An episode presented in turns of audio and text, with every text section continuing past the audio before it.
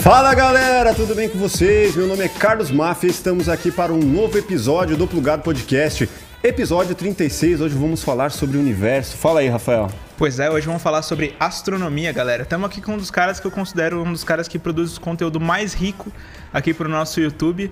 E é uma honra receber esse cara aqui no Plugado. Mas antes de mais nada, é importante que você se inscreva aqui no canal, ative o sininho para não perder os próximos episódios e também deixar o like aqui para que a gente espalhe essa mensagem, essa informação para o máximo de pessoas possíveis. E também deixar aqui nos comentários quem que você quer ver aqui no Plugado, beleza? É isso aí. Hoje eu tenho a honra de receber ele que é geofísico. Ele é apaixonado por astronomia, criador do canal Space Today. Temos aqui Sérgio Sacani. Fala, Sérgio. Fala. Tudo bem? Salve, galera. Obrigado aí pelo convite. Que Valeu isso? aí. Falar sobre a vida, o universo e tudo mais, né? Igual já dizia o Mochileiro das Galáxias. Que massa, cara. Lembrando que ele também é podcaster, né? podcast, Importante lembrar. é isso tem é, o podcast Ciência Sem Fim, Ciência sem fim, tamo que lá é também. muito massa. Vocês estão lá no Flow, né? Nos estúdios Tamo Flow. lá no Studios Flow. Que demais, cara. Como começou essa história? Sendo geofísico, apaixonado por astronomia. Eu gostaria de entender como que é essa, o princípio de, dessa história. Então, o princípio foi o seguinte, cara. Eu sou de uma, eu sou da geração do cometa Halley. É, Cometa, vocês são novos, Eu não né? sou dessa Então, vocês geração. não são, né? Então, em 1985, 86, Ah, já tinha três anos. É, então, o cometa Halley passou, né? Ele tinha passado em 1910 e passou em 85, 86. É, cara, virou uma febre. Tudo era cometa Halley. Então tinha Família Halley, era um grupo que fazia apresentação pelo Brasil todo. Tinha o Halley Fante, que era um elefantinho do Halley. Revista do Halley. Tudo era Halley, cara. Tudo era Halley e tal. E aquilo lá chamou muita atenção. Aham. E tinha todo aquele, aquele lance que em 1910 a Terra tinha passado dentro da cauda do cometa. O mundo ia acabar. Em 1910, quando a Terra passou dentro da cauda do cometa, venderam máscara de oxigênio, porque o mundo ia acabar, ia dar uma confusão. E aí, quando ele foi passar em 85, 86, o pessoal pensou que ia ser do mesmo jeito. E começou todo esse hype aí em cima do cometa Halley. Aham. Isso sem internet, sem rede social, Sim. sem nada. Um negócio assim incrível. Cara, e eu, eu morava no interior de Minas, uma cidadezinha chamada Viçosa, que ela é famosa por causa Minha pela- mãe é de lá. Sério? É. De Viçosa ali? De Viçosa. Ela é famosa por causa da UFV, né? Da, da Sim. Universidade Federal e do nosso querido doce de leite, né? Você deve conhecer São Pedro dos Ferros, aquele. aquele é, o bar. Ubá, É, Ponte tem- Nova, Ponte Nova. todo aquele pedaço ali, Nossa. isso aí. Morava ali, ali é muito famoso pelo doce de leite, considerado Sim. o melhor do mundo, é dali, entendeu? E, e lá era uma cidade pequena, não tinha luz, não tinha nada, né? E o céu era muito bonito, cara. Então, nessa época, eu consegui ver o Halley. Que demais. Eu já consumia muita coisa do Halley e tal, e consegui ver o Halley. E aí me apaixonei pela astronomia ali, cara. Você devia ter quantos anos ali? eu mais ou menos? tinha 11 anos. 11. E aí comecei, cara, a gostar muito de astronomia naquela época. E fui seguindo, gostando muito de astronomia sempre. E Não falei, tinha YouTube pra ficar pesquisando o É, Space Today limitada. Cara, era. Esse negócio de informação era um negócio muito complicado, porque era assim, a gente só tinha livros, Aham. pouquíssimos, Sim. enciclopédia, que também é um negócio que a galera não tem ideia como que é, então você tinha que esperar virar o ano para sair uma nova edição da enciclopédia britânica, por exemplo, Aham. para ver as novidades, que aí eles colocavam, ah, foi descoberto tal coisa, descoberto Quer tal dizer, coisa. um ano de atraso Cara, na informação. era muito complicado. Mas existiam revistas. Aham. Isso é muito legal. Ex- Existem revistas de astronomia e, e algumas bancas elas trazem essas revistas do exterior. E essas revistas são muito antigas. Então, por incrível que possa parecer, em Viçosa começou a aparecer umas revistas de astronomia, cara. E eu pegava a revista, não sabia inglês, não sabia nada, pegava a revista só para ficar olhando as fotos, entendeu? Aham. Falava, caramba, ó, isso aqui deve ser tal coisa, tal, não sei o quê. E aí foi nisso aí. Depois eu mudei, fui para Uberlândia, em Aham. Minas mesmo, uma cidade maior e tal. E na época de fazer o vestibular, eu falei, caramba, eu quero fazer astronomia, cara. Entendeu? Eu queria fazer astronomia. Só que a astronomia no Brasil, na minha época, só tinha no Rio de Janeiro, no Observatório do Valongo, que chama. Aham.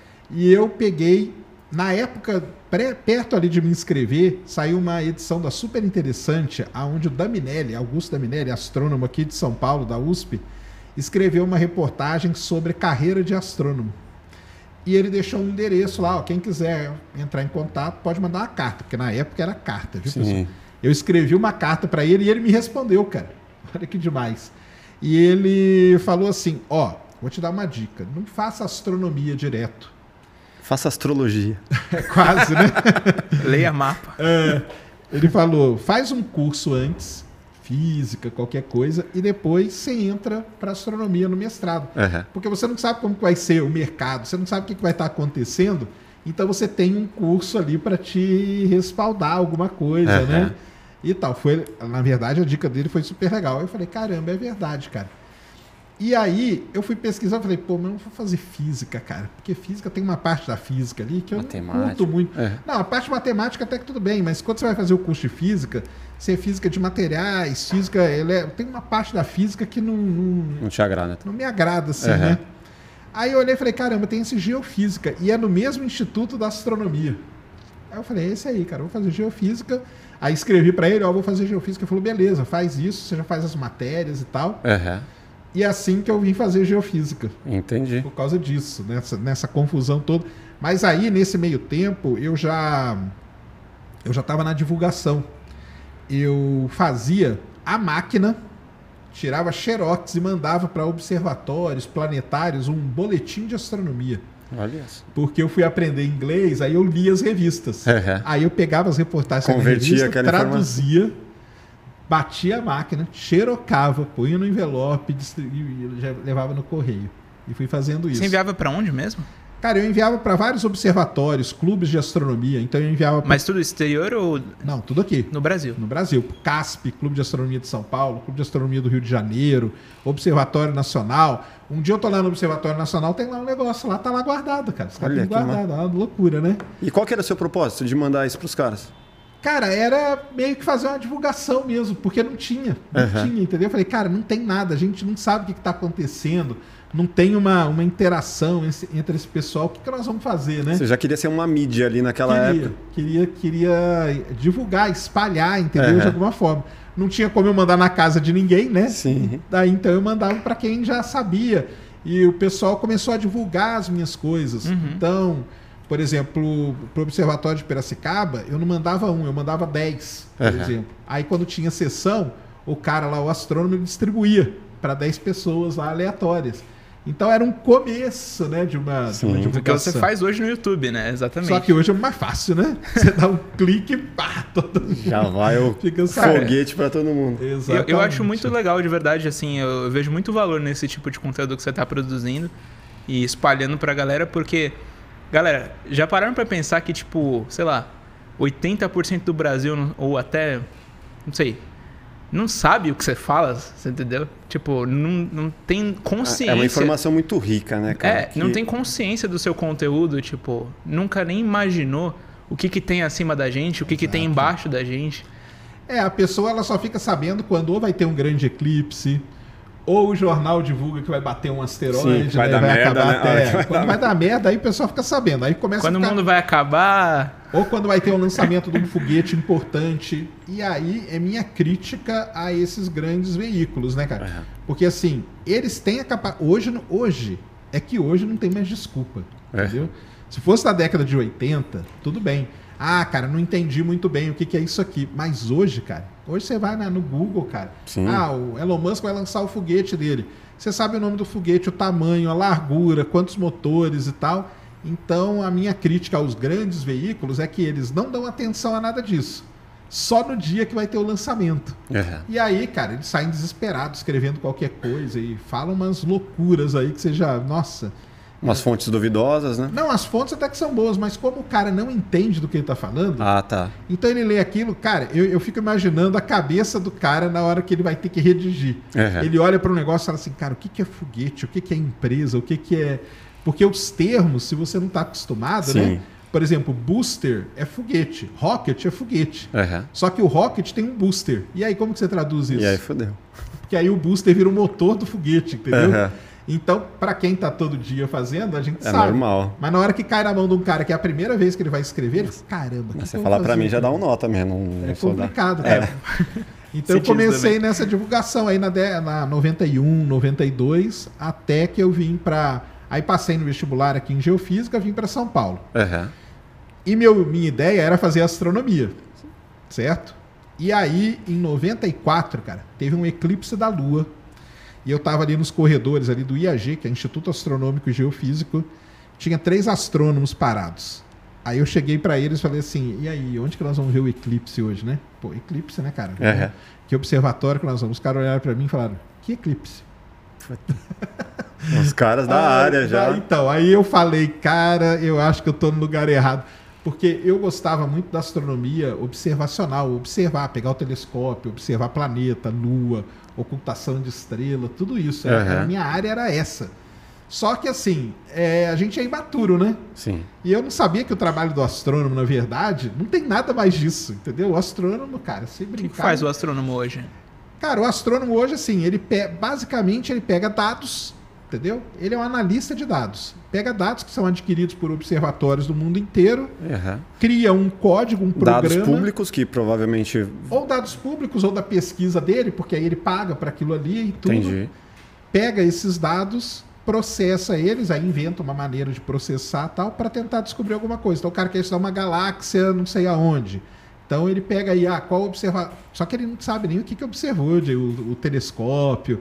Não tem essa, essa relação do astrônomo com o telescópio em si. Que a maioria sabe? das pessoas pensa isso, né? Pensa isso, aquela visão romântica Uhum. e tal. Isso aí não tem mais, cara. Hoje o astrônomo, ele é basicamente um programador. Isso é o astrônomo. Então ele sabe muito bem de física, ele sabe dos, do- dos fenômenos Uhum. e ele tenta dar um jeito de traduzir isso para dentro do computador para analisar a grande quantidade de dados que a gente tem hoje. Uhum. Porque hoje a gente tem telescópios que ficam vasculhando o céu sem parar, cara. Sem parar. entendeu? Uhum. E aí, cara, eu dei uma, uma desanimada com a astronomia. Por causa desse negócio aí.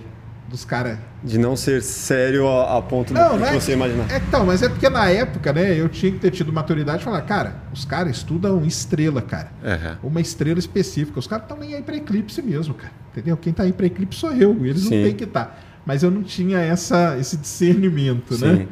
E aí aquilo ali me deu uma, uma, uma desanimada total, cara. Aí, mas aí eu segui pela geofísica. Entendi. Aí que aí é onde você se encontrou ali, pô, preciso faturar, preciso Aí ter. preciso ganhar dinheiro, Você pagar tem- as contas É. tal, né? Aí foi. Eu comecei a trabalhar embarcado, né? Trabalhei embarcado, trabalhei embarcado muitos anos. Embarcado em navio, plataforma. Aí eu fui para a área de petróleo. Aham. Aí fui trabalhar na área de petróleo, trabalhei em empresa de petróleo o tempo todo, anos e anos embarcando. Do céu, então, você foi pro. Do céu eu fui para o fundo do fundo da terra para descobrir petróleo. Que- Hoje eu trabalho ainda no CEPETRO da Unicamp, Aham. fazendo projetos de pesquisa para procurar petróleo e tal. Pré-sal, essas coisas? Pré-sal. né? É, o meu trabalho hoje é com pré-sal, basicamente. E aí, a astronomia, depois de um tempo, passou aquele né, rancor ali. Brincando, não teve, não. Mas aí, cara, eu. A inter... Quando eu vim pra, pra, pra cá, era 94, a internet estava nascendo ainda. Aham. Só dentro da universidade já tinha tal. E aí eu falei, caramba, cara, agora com a internet, se esse negócio de, de internet der certo, Os né? HTML, os É. GIFzinhos. Vai, ali. vai, que, vai que dá errado. Na época a gente não sabia se ia dar Aham. certo, era uma dúvida. Interessante isso, né? Se esse negócio pegar, cara, vai ser legal pra caramba, porque eu posso pegar aquele negócio que eu fazia datilografado, passo aqui pra dentro do computador, beleza, Sim. crio um link e começo a mandar. um fotoblog. Não vai ter que ir lá pessoalmente, no observatório, distribuir. Exato, não preciso ir pessoalmente em nada. E aí, mas eu não, eu não fiz nada disso, não. Demorou um tempo para eu começar a fazer meu blog, na verdade, É. tem até hoje, spacetoday.com.br. Até hoje escrito, tem mais de 20 mil posts. Existia lá. o quê? Existia blog, fotolog, É, existia essa coisa, mas nada. vlog não tinha ainda, né? Vlog ainda não. É. Até para foto era complicado. Pesado, né? Era É. pesado as É. fotos, entendeu? Mas eu co- a, a sorte que a USP tinha um link muito bom, era um tronco de internet no Brasil, era na USP. Ah, Então, por exemplo, a NASA foi uma das primeiras coisas a ter site. aham. De tudo, a NASA foi uma das primeiras. E aí eu baixava as fotos. Cara, mas fotos você deixava para baixar e pegava no outro dia só. entendeu? Sim. Hoje que é num clique. Uma foto, né? Você ficava a noite foto, inteira. cara.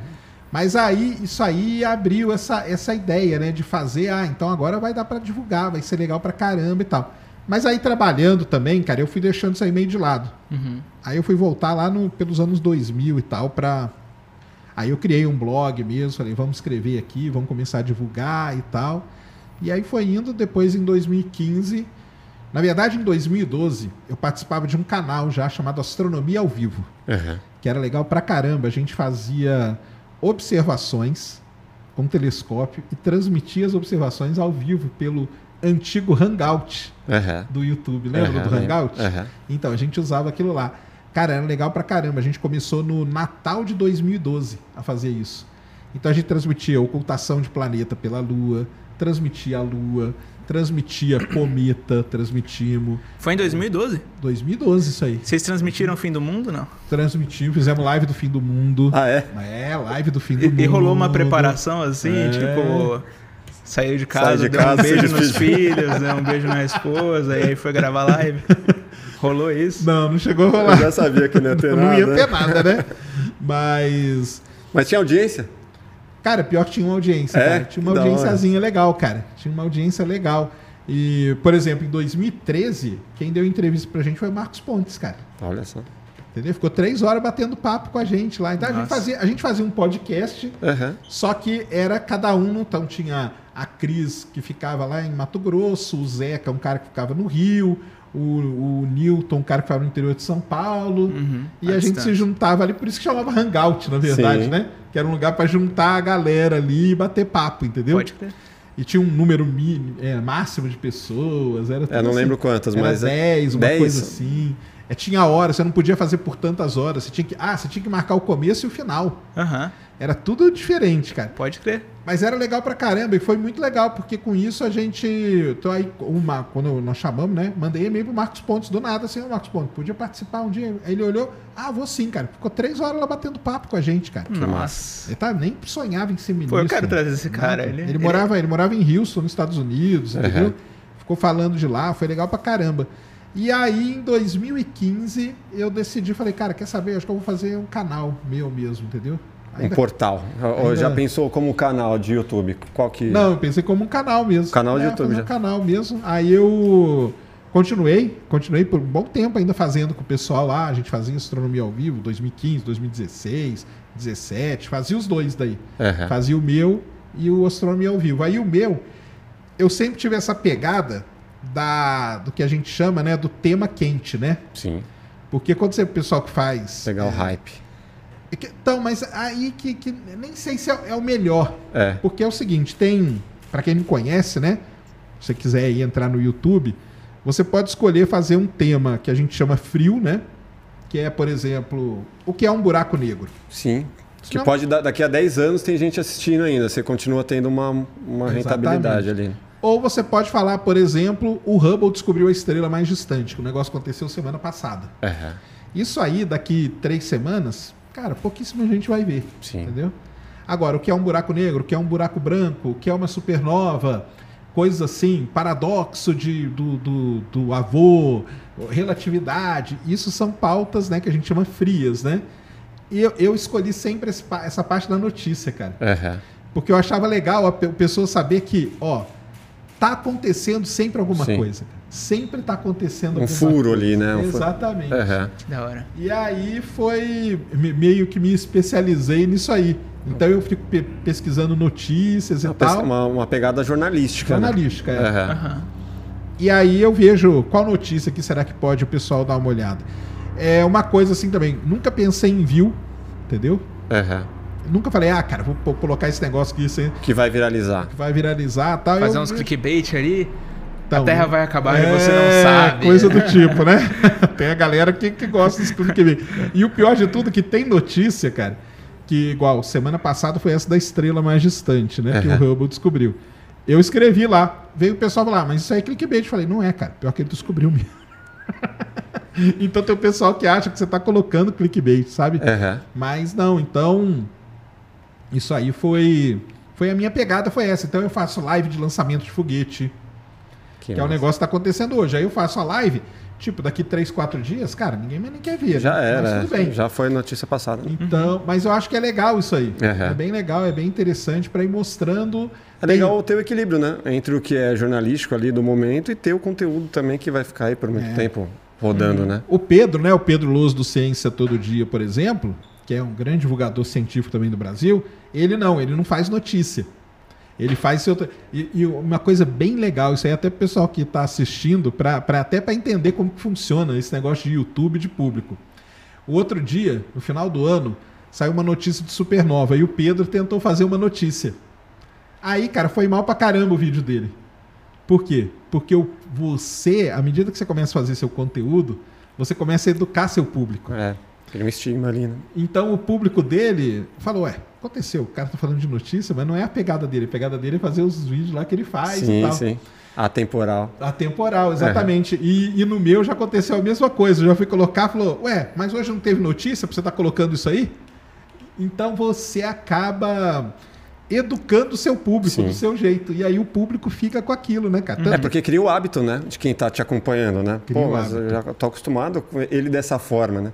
E toda mudança vai gerar um estranhamento. Vai ali. gerar. É. Então isso aí é legal, não, isso aí é até legal pra quem tá assistindo, pelo seguinte, cara. Se você quer qualquer assunto, cara, vai ter gente que vai estar interessada. Aham. Então você quer Quantidade maior ou menor de pessoas, mas falar... tem Exatamente. público para tudo, né? Tem público pra tudo. Tem público pra tudo. Você E falou ele foi- do, do, do Elon Musk. É, Eu queria entender na sua opinião o que, que ele representa para a humanidade. Não? É para o cara que é uma salvação, é um, um risco. Qual que é a sua opinião sobre ele? Cara, o Elon Musk, né?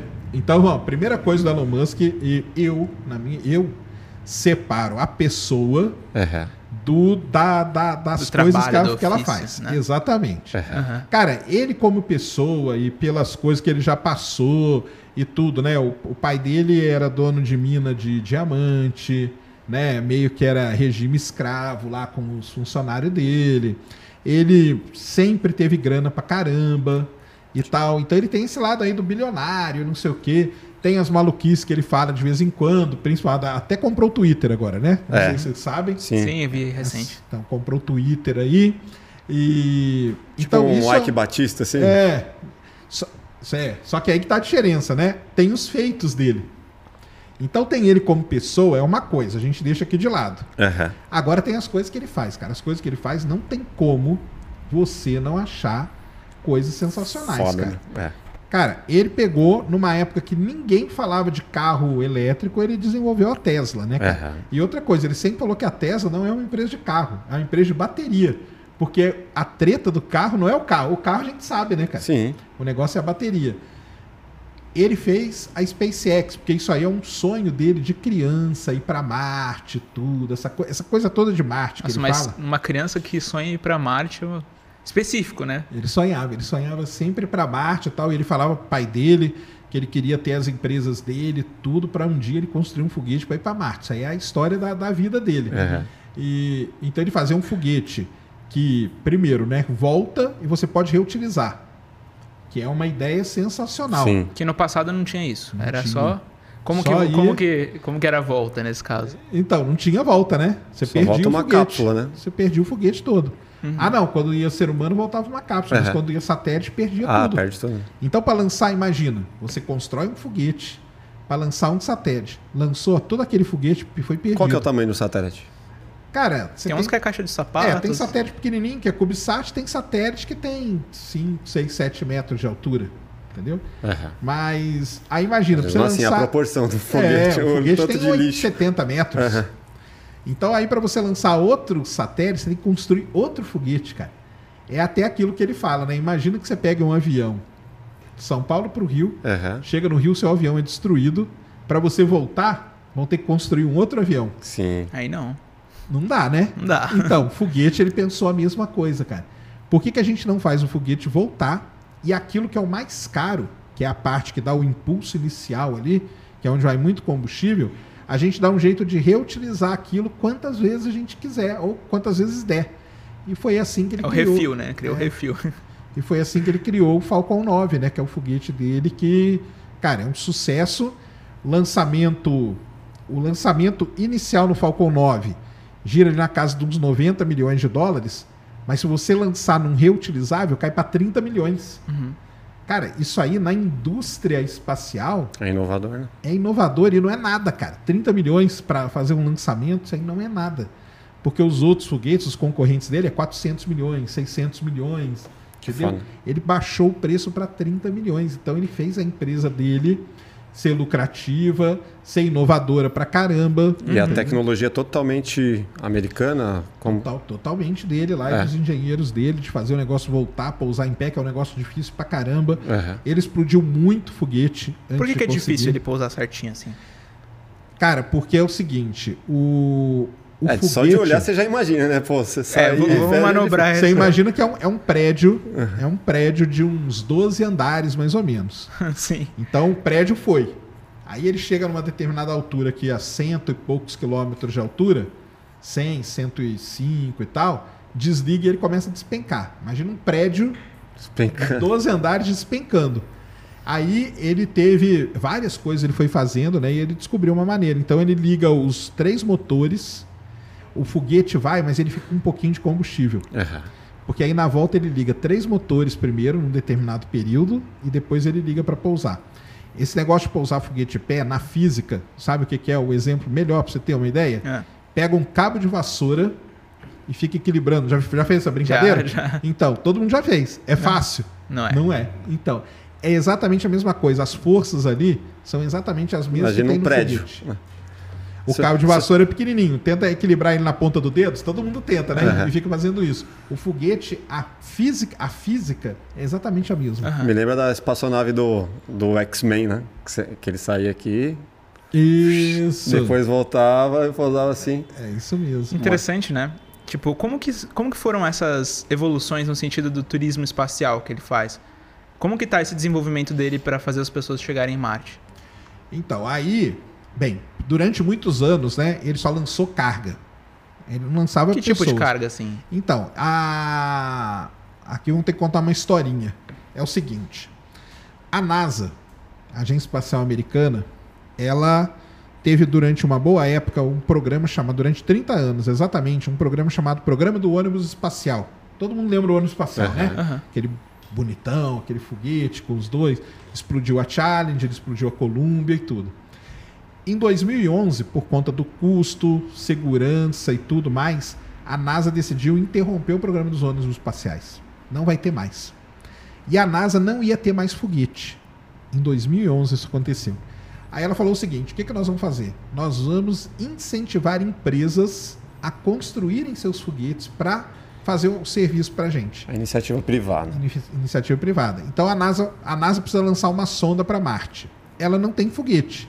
Então ela vai lá e, com, e, a- e paga para uma determinada empresa lançar. Aham. Então, com isso, ela fez tipo uma licitação e escolheu algumas empresas ali. Aham, Desestatizou. Exatamente, processo. esse, esse processo aí. Aham. E nesse meio, nesse, nesse período aí, quem estava aí? A SpaceX, Aham. entendeu? Então, o que aconteceu? Já tinha know-how. Pior que ela não tinha. Não tinha. Não tinha. Ela tem até uma história muito interessante que o Elon Musk ele tinha grana para quatro foguetes. Os três primeiros explodiram. E para a NASA fechar o contrato, ele É. precisava provar que o foguete dele era capaz de colocar uma carga em órbita. Aham. Que era isso que a NASA queria. Era só o processo de ida. Só. Só levar e Nem negócio de voltar, nem nada. Então foi lá, três explodiram. E ele tinha um último. E aí o último deu certo. E aí ele provou e tal. Quando ele faz isso, a NASA fecha um contrato com ele, um contrato bilionário, para ele mandar carga para a estação espacial. Porque a estação espacial tem os astronautas lá. Aham. Só que eles precisam de comida, precisam de oxigênio, água Sim. e tudo Que manter aquilo. manter. Então, de tempos em tempos, vai uma nave levando carga. Então, é isso aí que o Elon Musk fez durante muito tempo. E a NASA, como que ela mandava os astronautas? Ela pagava para a Rússia. A Rússia tem um foguete chamado Soyuz. E ela pagava 80 milhões de dólares para cada assento dentro do foguete para ir um astronauta para a estação espacial. Quanto? 80 milhões. Caramba. E aí foi indo. Isso de, de 2011 até 2021 foi isso que aconteceu, cara. Era isso. Quer dizer, os Estados Unidos tinha dependência da Rússia para mandar. dependência da Rússia para mandar astronauta e as empresas mandando carga, ele conseguiu contratar. Imagina se fosse agora, com essa A guerra. Bo- Então, imagina, né? E teve até um problema, aí depois eu falo, na volta aí. A, a Boeing, ele contratou, a ULA, que é uma outra empresa, e a SpaceX. Uhum. Aí o que aconteceu? As empresas mostraram que elas eram capazes. Aí eles pensaram o seguinte: será que elas não são capazes, então, de lançar pessoa, astronauta. E aí a NASA criou um outra, uma outra licitação para o Programa Comercial de Tripulação, que chama. E aí, onde foi onde entrou, aí foram duas que ganharam, que foi a SpaceX e foi a Boeing, entendeu? E eh, a SpaceX lança a cápsula Dragon dela Uhum. para pessoas que vão os astronautas ali. Ela fez um voo de teste, mostrou que dava certo, sem ninguém. O Elon Musk tava na nave? Não, Você é doido. não, Ele só fica assistindo. Só fica assistindo. Se Só explodir, fica assistindo. Ele só quer ir para Marte, né? Que ele fala. o resto não importa. Não, o resto não. Aí lançou o primeiro sem tripulante, lançou um primeiro voo tripulado e lançou o segundo.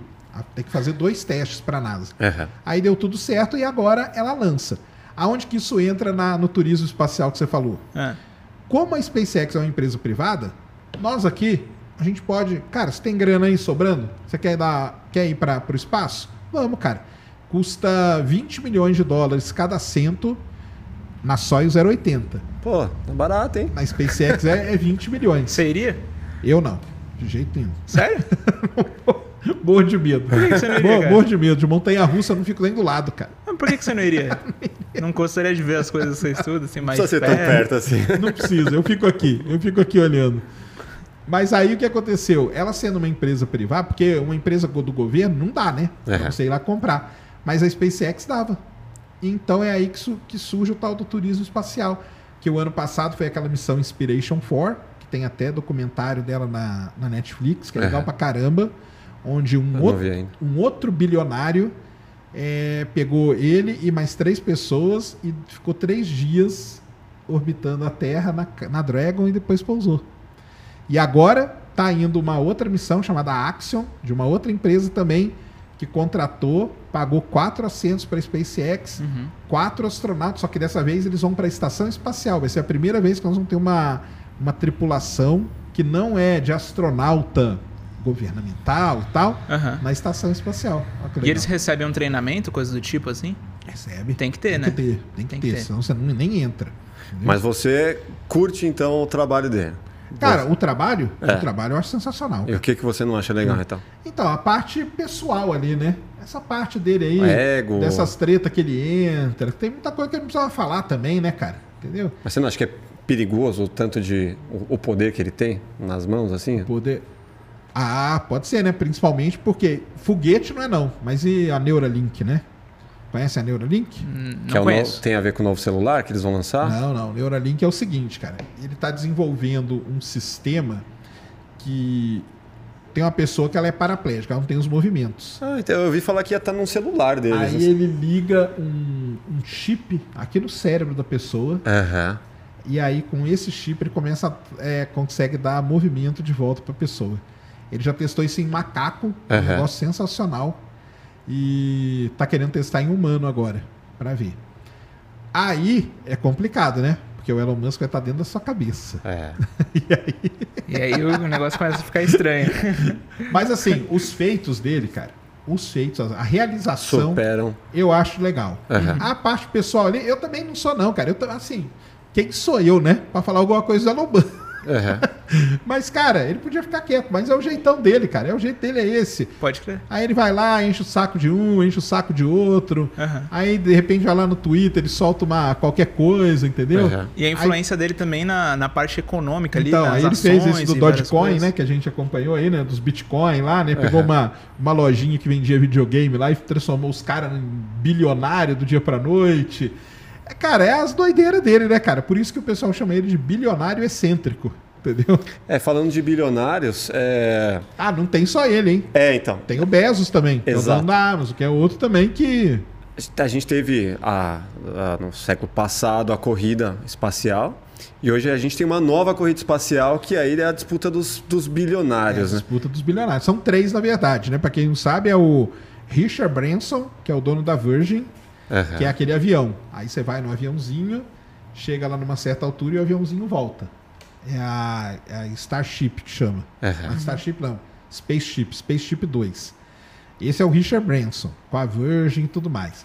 Aí você tem o Elon Musk, que é com a SpaceX, que é esse aí que custa 30 milhões e não sei o quê. Só que tem uma diferença. O Richard Branson, ele chega a 80 quilômetros de altura. Oficialmente nem é espaço ainda. O espaço Aham. começa em 100 Aham. Ele só vai e volta. uns 400 mil dólares você paga para isso, para essa experiência aí. Esse rolezinho. É, uns 10 minutinhos aí que demora. O Elon Musk, você sai, entra em órbita da Terra e tudo. E o outro é o Jeff Bezos, que é um foguete. Até teve um lançamento agora há poucas semanas atrás. A vigésima missão dele é o foguete, decola ali do, do Texas, com uma cápsula em cima. O foguete dele chama New Shepard, em homenagem ao Alan Shepard. Também, ele não entra em órbita, ele vai até 100 km, 104, depois você volta. É uns 15 minutos. Também paga aí na casa de uns, sei lá, 300 mil, 400 mil dólares para isso. Aham. Então, esses três, cara, assim, é uma, é uma corrida meio que de, do turismo espacial, mas no final das contas, os três estão. Eles estão ajudando muito. Porque cada voo, por exemplo, que o Richard Branson faz, que o Bezos faz, se você tiver um voo por ano, isso aí vai demorar muitos anos para um dia a gente, né, meros mortais, podermos entrar. Aham.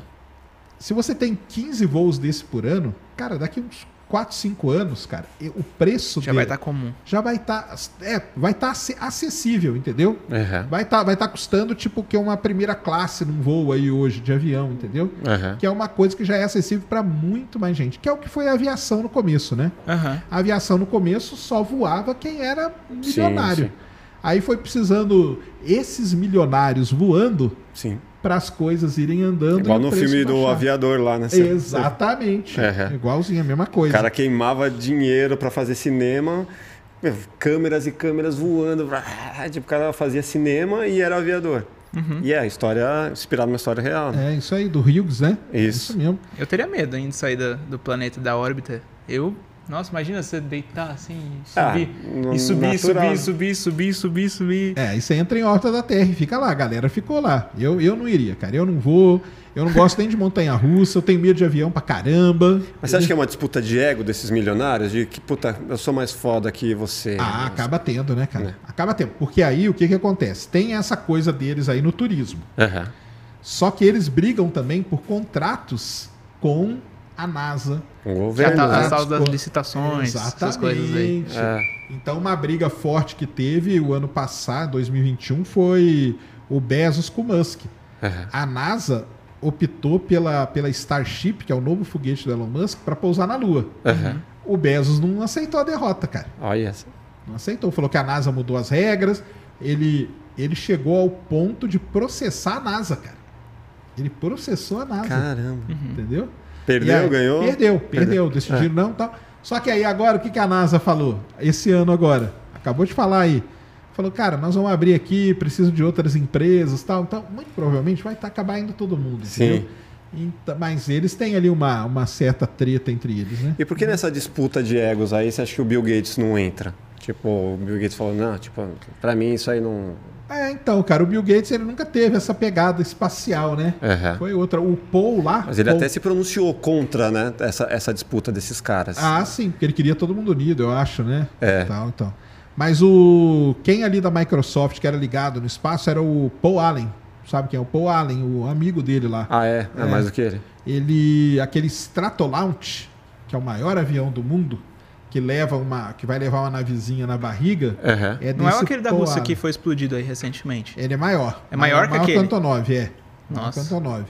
É, Esse Paul Allen aí investiu nessa Stratolaunch aí. É. Entendeu? Então, mas o Bill Gates, não, a pegada dele não é o espaço, né, cara? É. Então, Quer dominar por aqui, ele né? ficou, ficou de fora. E é verdade que o, o Bill Gates ele tá querendo fazer um projeto de escurecer o sol pra melhorar a parte de. Pode crer, eu vi isso aí. É, de, Cara, de eu acho que ele. aquecimento global, Então, né? Eu acho que ele desistiu disso aí. Isso mesmo. Mas que papo é esse, cara, de escurecer o sol? é, na verdade, não era nem escurecer o sol, não, cara. Era o seguinte: ele queria lançar na atmosfera da Terra pó de giz.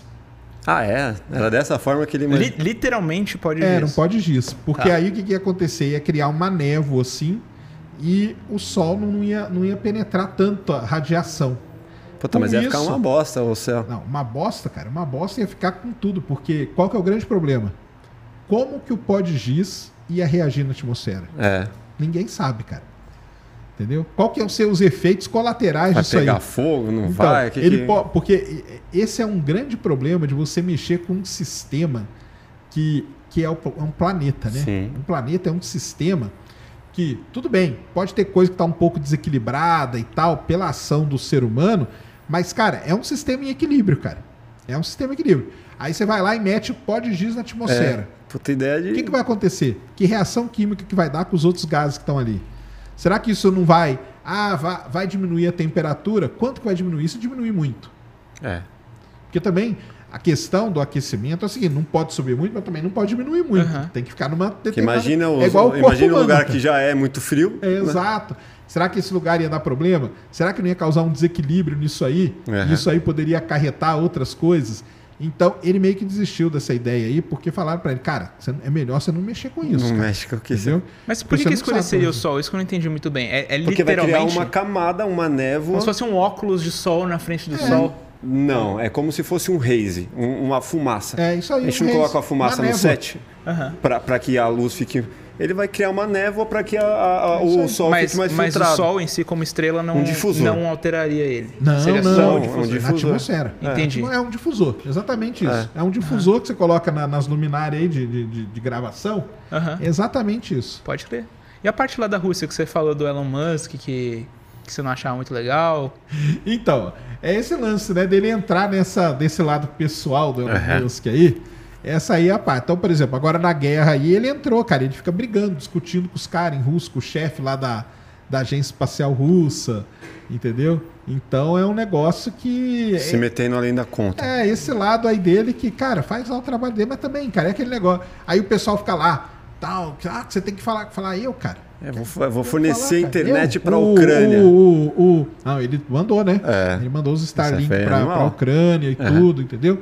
Aí eu até brinco, falei, aí, agora você vai falar o que dele? Ele não tá ajudando? Uhum. Aí eu falei, ah, mas ele deve ter algum interesse. Ele, lógico que tem, cara. Igual você tem interesse, eu tenho interesse, É. todo mundo tem. Só que Sim. o interesse dele é num outro nível. É, é Um outro ti- é tipo Dória, né? Traz vacina, mas quer ser, quer ser recebido. É, quer, então, quer- todo mundo conseguir tem, cara, cargos. Todo mundo tem.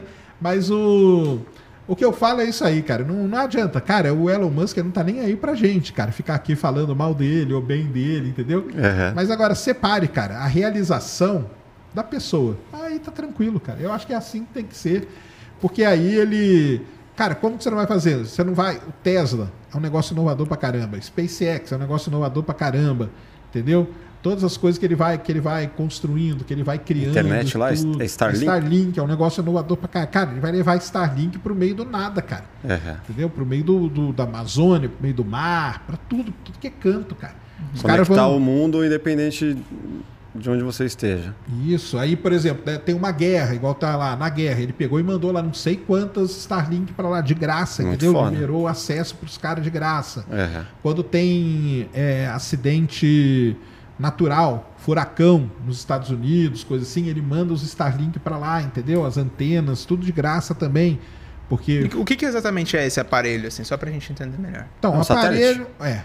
Primeiro é o satélite, né? Então ele lança, ele vai lançar uns 20 mil satélites Aham. que vão ficar em volta da Terra. 20 mil?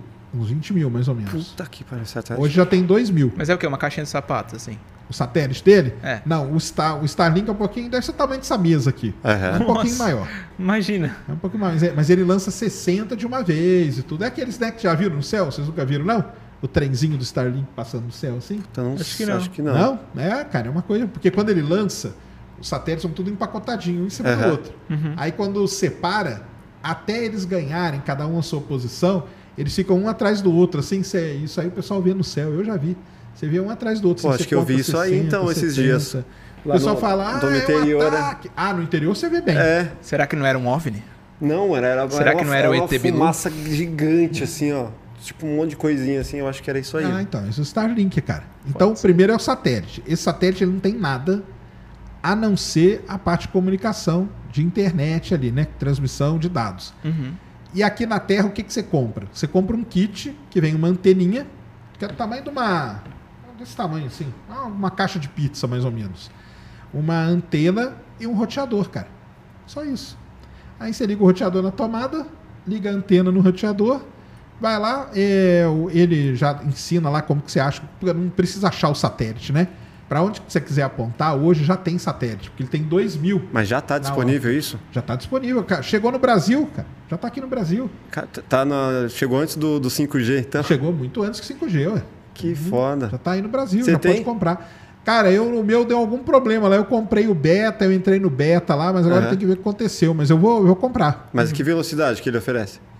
Cara, então, tem vários testes aí que o pessoal chega a publicar, né? Já, já vi testes de 200, 250 Ó. mega, Bom, pô. mas a velocidade é uma coisa, mas o grande tchan dele não é isso. E o upload? É, é a latência. Ah, é baixo. É baixíssimo. cara. Ah, Então ele pega. Tem dá pra fazer umas lives. Dá pra fazer live, não só fazer live, tem um teste que uma galera fez, cara, que pegou o Starlink, colocou, pegou um gerador, colocou num barco, colocou a antena, ligou, fez tudo ali, levou um laptop lá pro meio do mar Aham.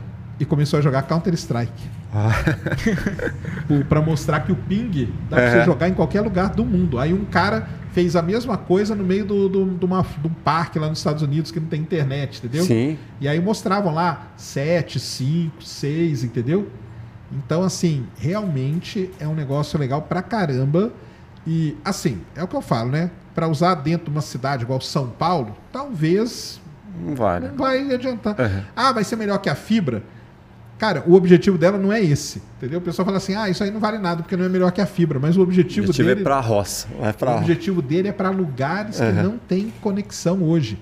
Então, meio da floresta amazônica, meio do deserto Saara, Sim. meio do oceano, entendeu? São esses lugares aí. Ou quando acontece um desastre natural, ou quando tem uma guerra, que Sim. um país vai lá e destrói o sistema de comunicação do outro.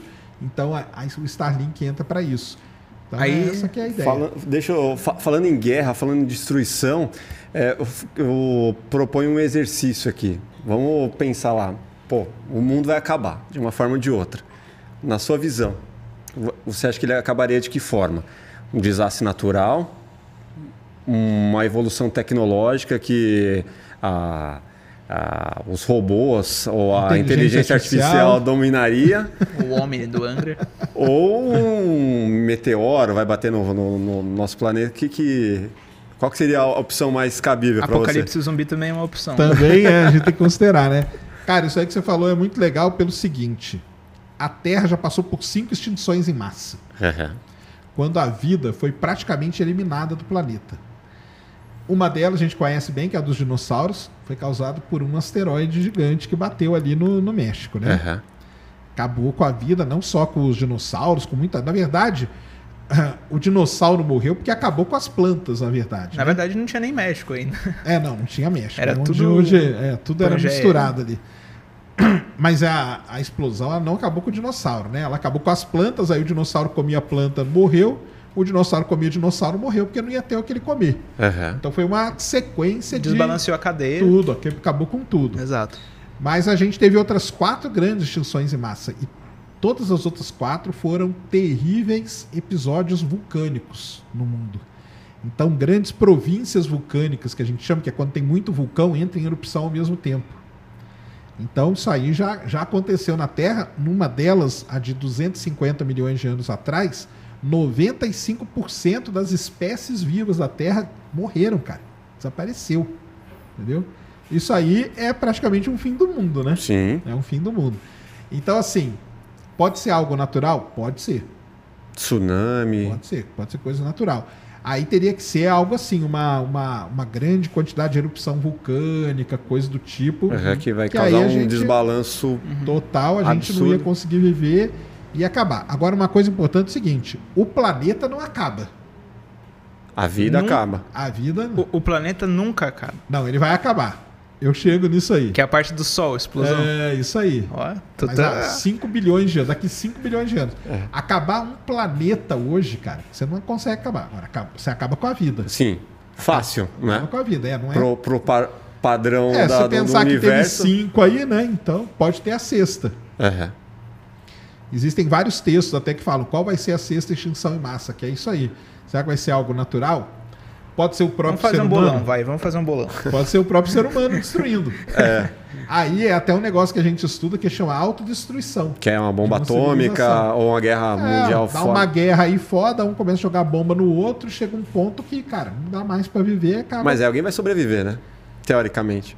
Alguém sim, né? É. Alguém sim. Então, mas é porque não vai acabar 100%. É. Vai acabar uns 90, 95, sei Sim, lá. vai ter um vencedor É, aí da guerra, exatamente. talvez. E pode ser um um meteoro, um asteroide, né, que bater na Terra, pode também. Tipo, não, não olhe para cima lá no tipo, filme. não olhe para cima. Ali foi um cometa, né, que ia bater.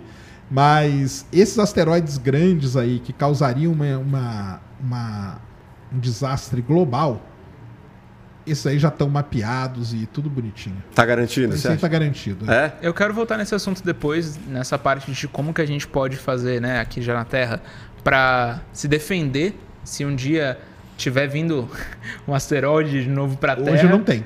Não tem mais como se defender? Não, hoje não tem ainda. Espero que um dia tenha, né? Uhum. Mas não tinha um negócio de, de desviar com a parte da Só que é gravidade? tudo te- te- teste ainda. Tudo É. teste.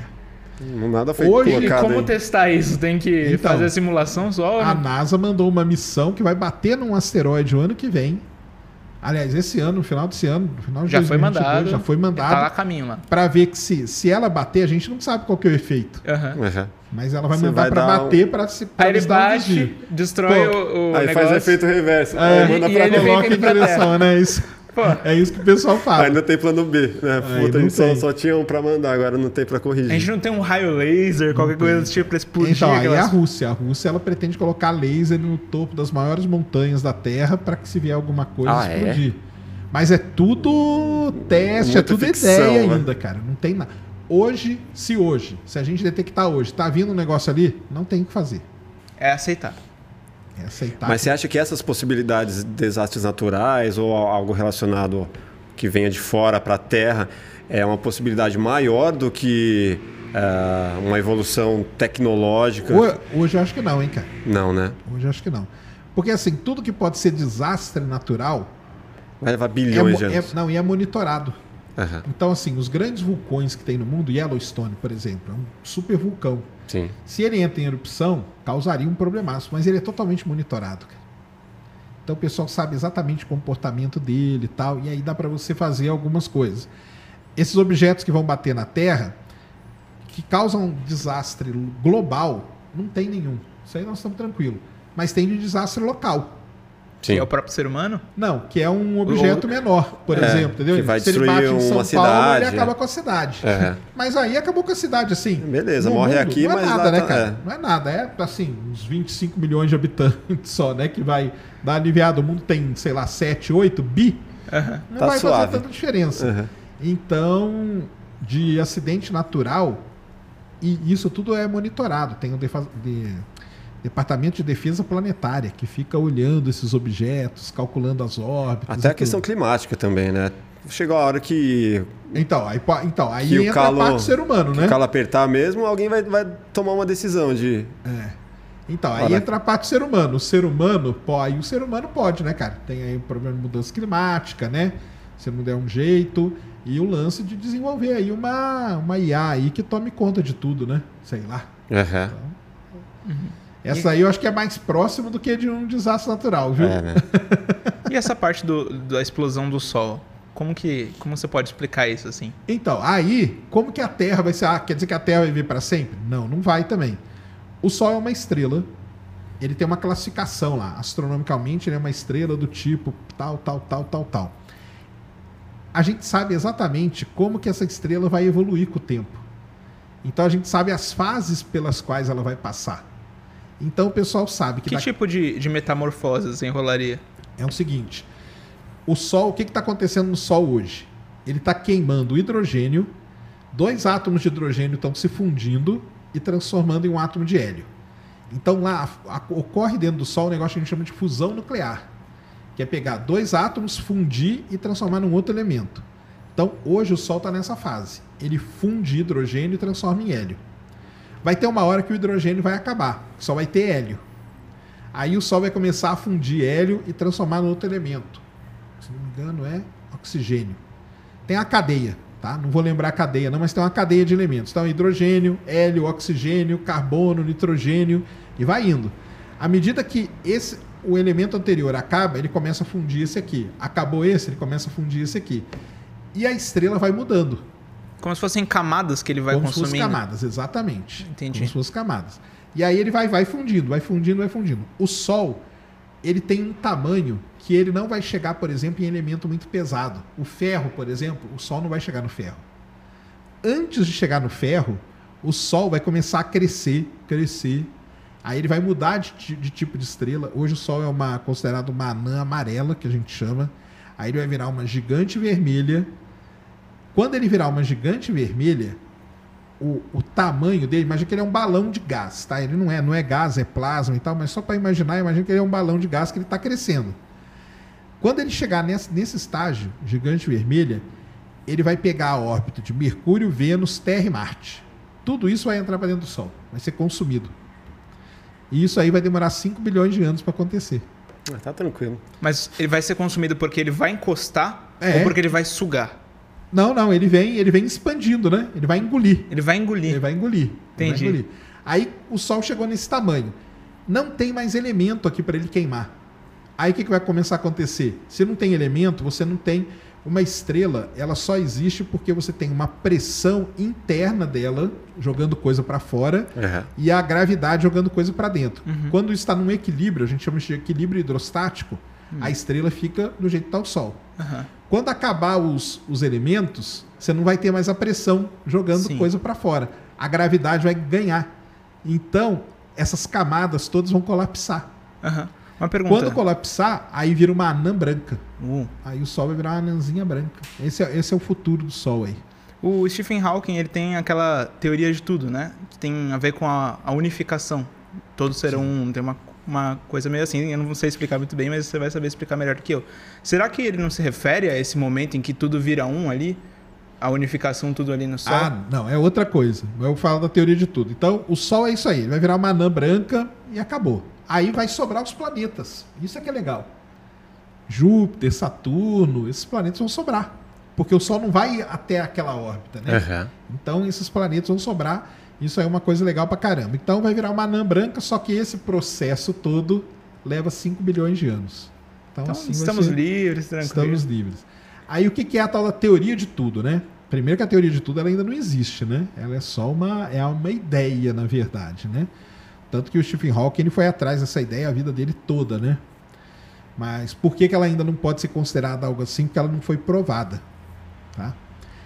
O que, que a teoria de tudo, do- do- de tudo diz? A gente tem forças que agem numa escala muito grande. Por exemplo, gravidade. Aham.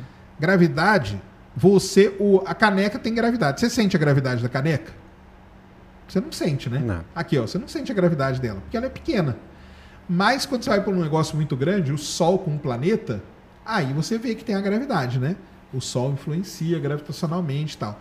Então, por exemplo, a gravidade a gente chama que é uma força fraca. A gente não consegue sentir. O eletromagnetismo a gente sente. Você pega, toma choque, por Sim. exemplo, e tal.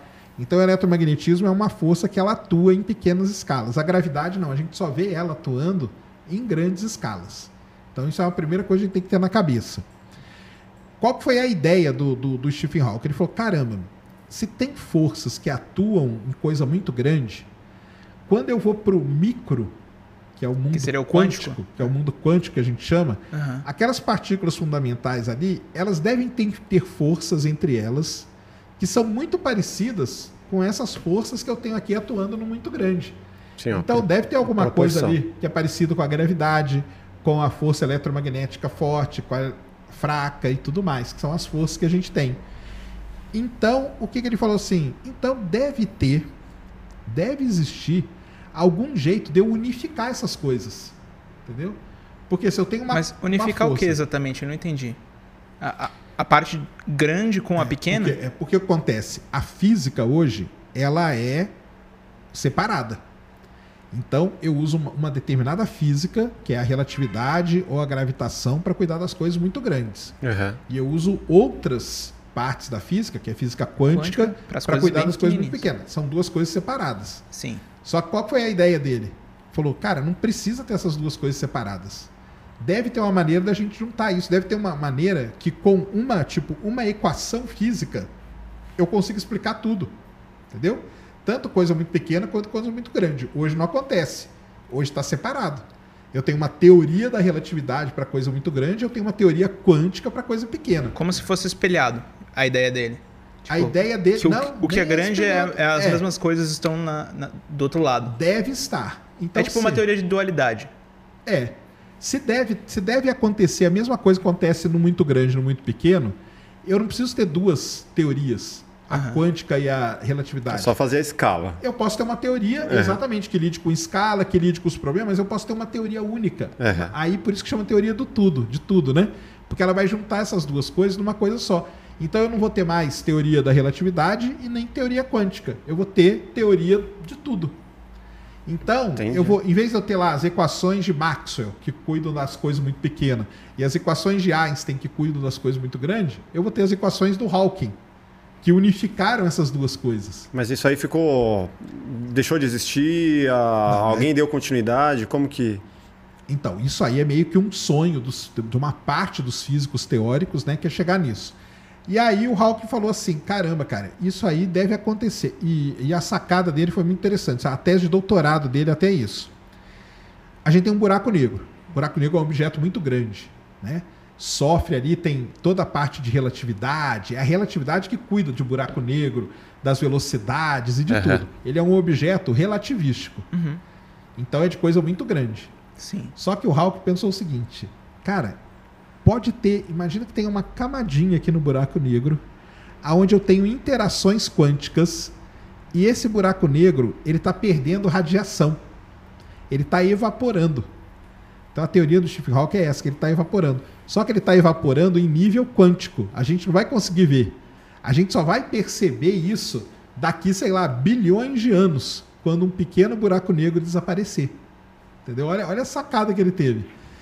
Se a gente conseguir detectar essa radiaçãozinha, e essa radiação levou até o nome de radiação Hawking, aí eu tenho a teoria de tudo.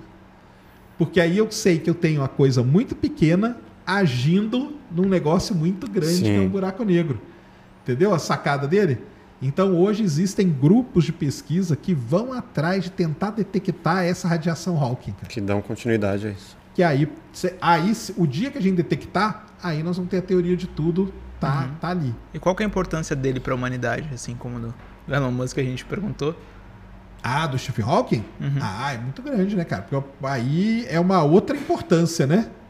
Ele não era bilionário, nem nada disso, né? Mas ele foi um cara que, por exemplo, toda essa teo- teoria de- sobre buraco negro, comportamento de buraco negro e tudo mais, foi tudo basicamente ele que.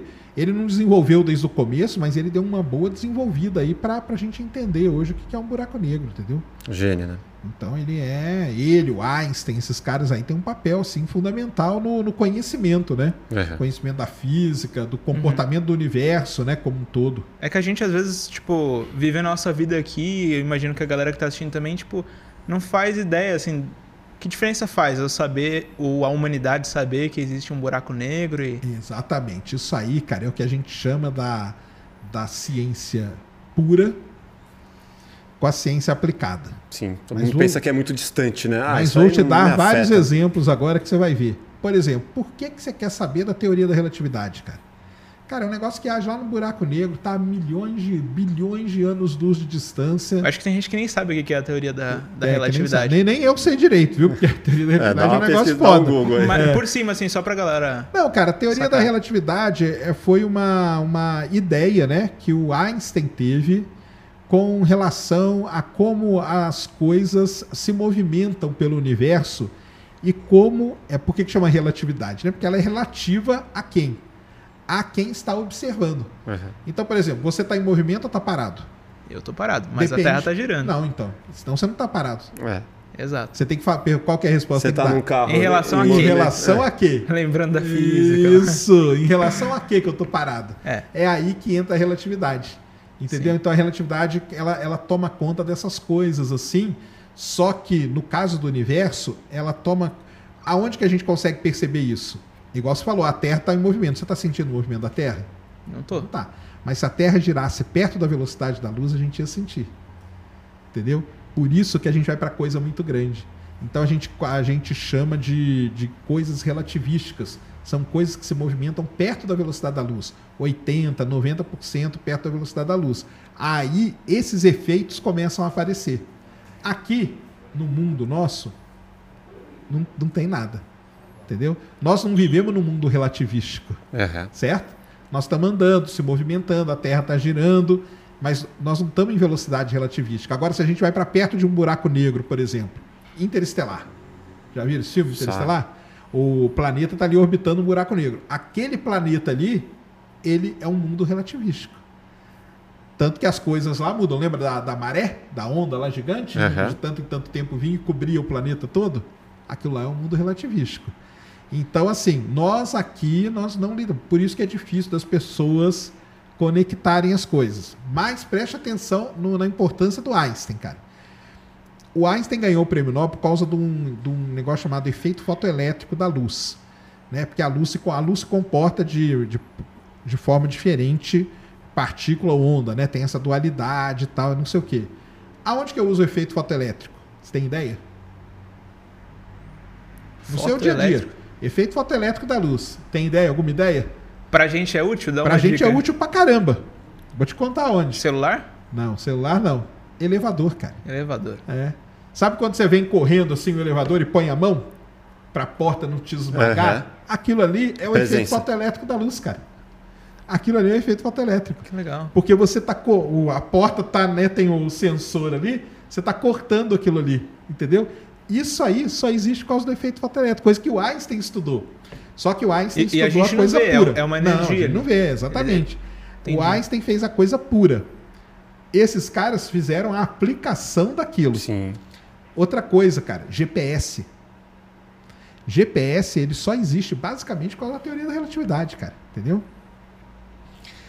A gente não vive num mundo relativístico. Beleza. Mas um satélite de GPS que está orbitando a Terra durante muito tempo, a 27 mil quilômetros por hora, ele começa a ter pequenos efeitos relativísticos. E esses efeitos precisam ser corrigidos.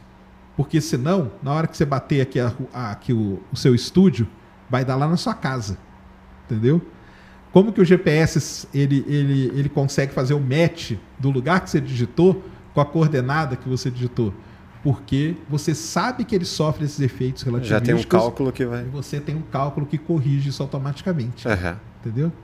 Então, assim, a gente usa toda hora, mas a gente não, não Sim. sabe. Porque foi a física, a, a ciência pura do Einstein transformando em ciência aplicada. Mas e o buraco negro? Como, como que isso se aplica pra quem não.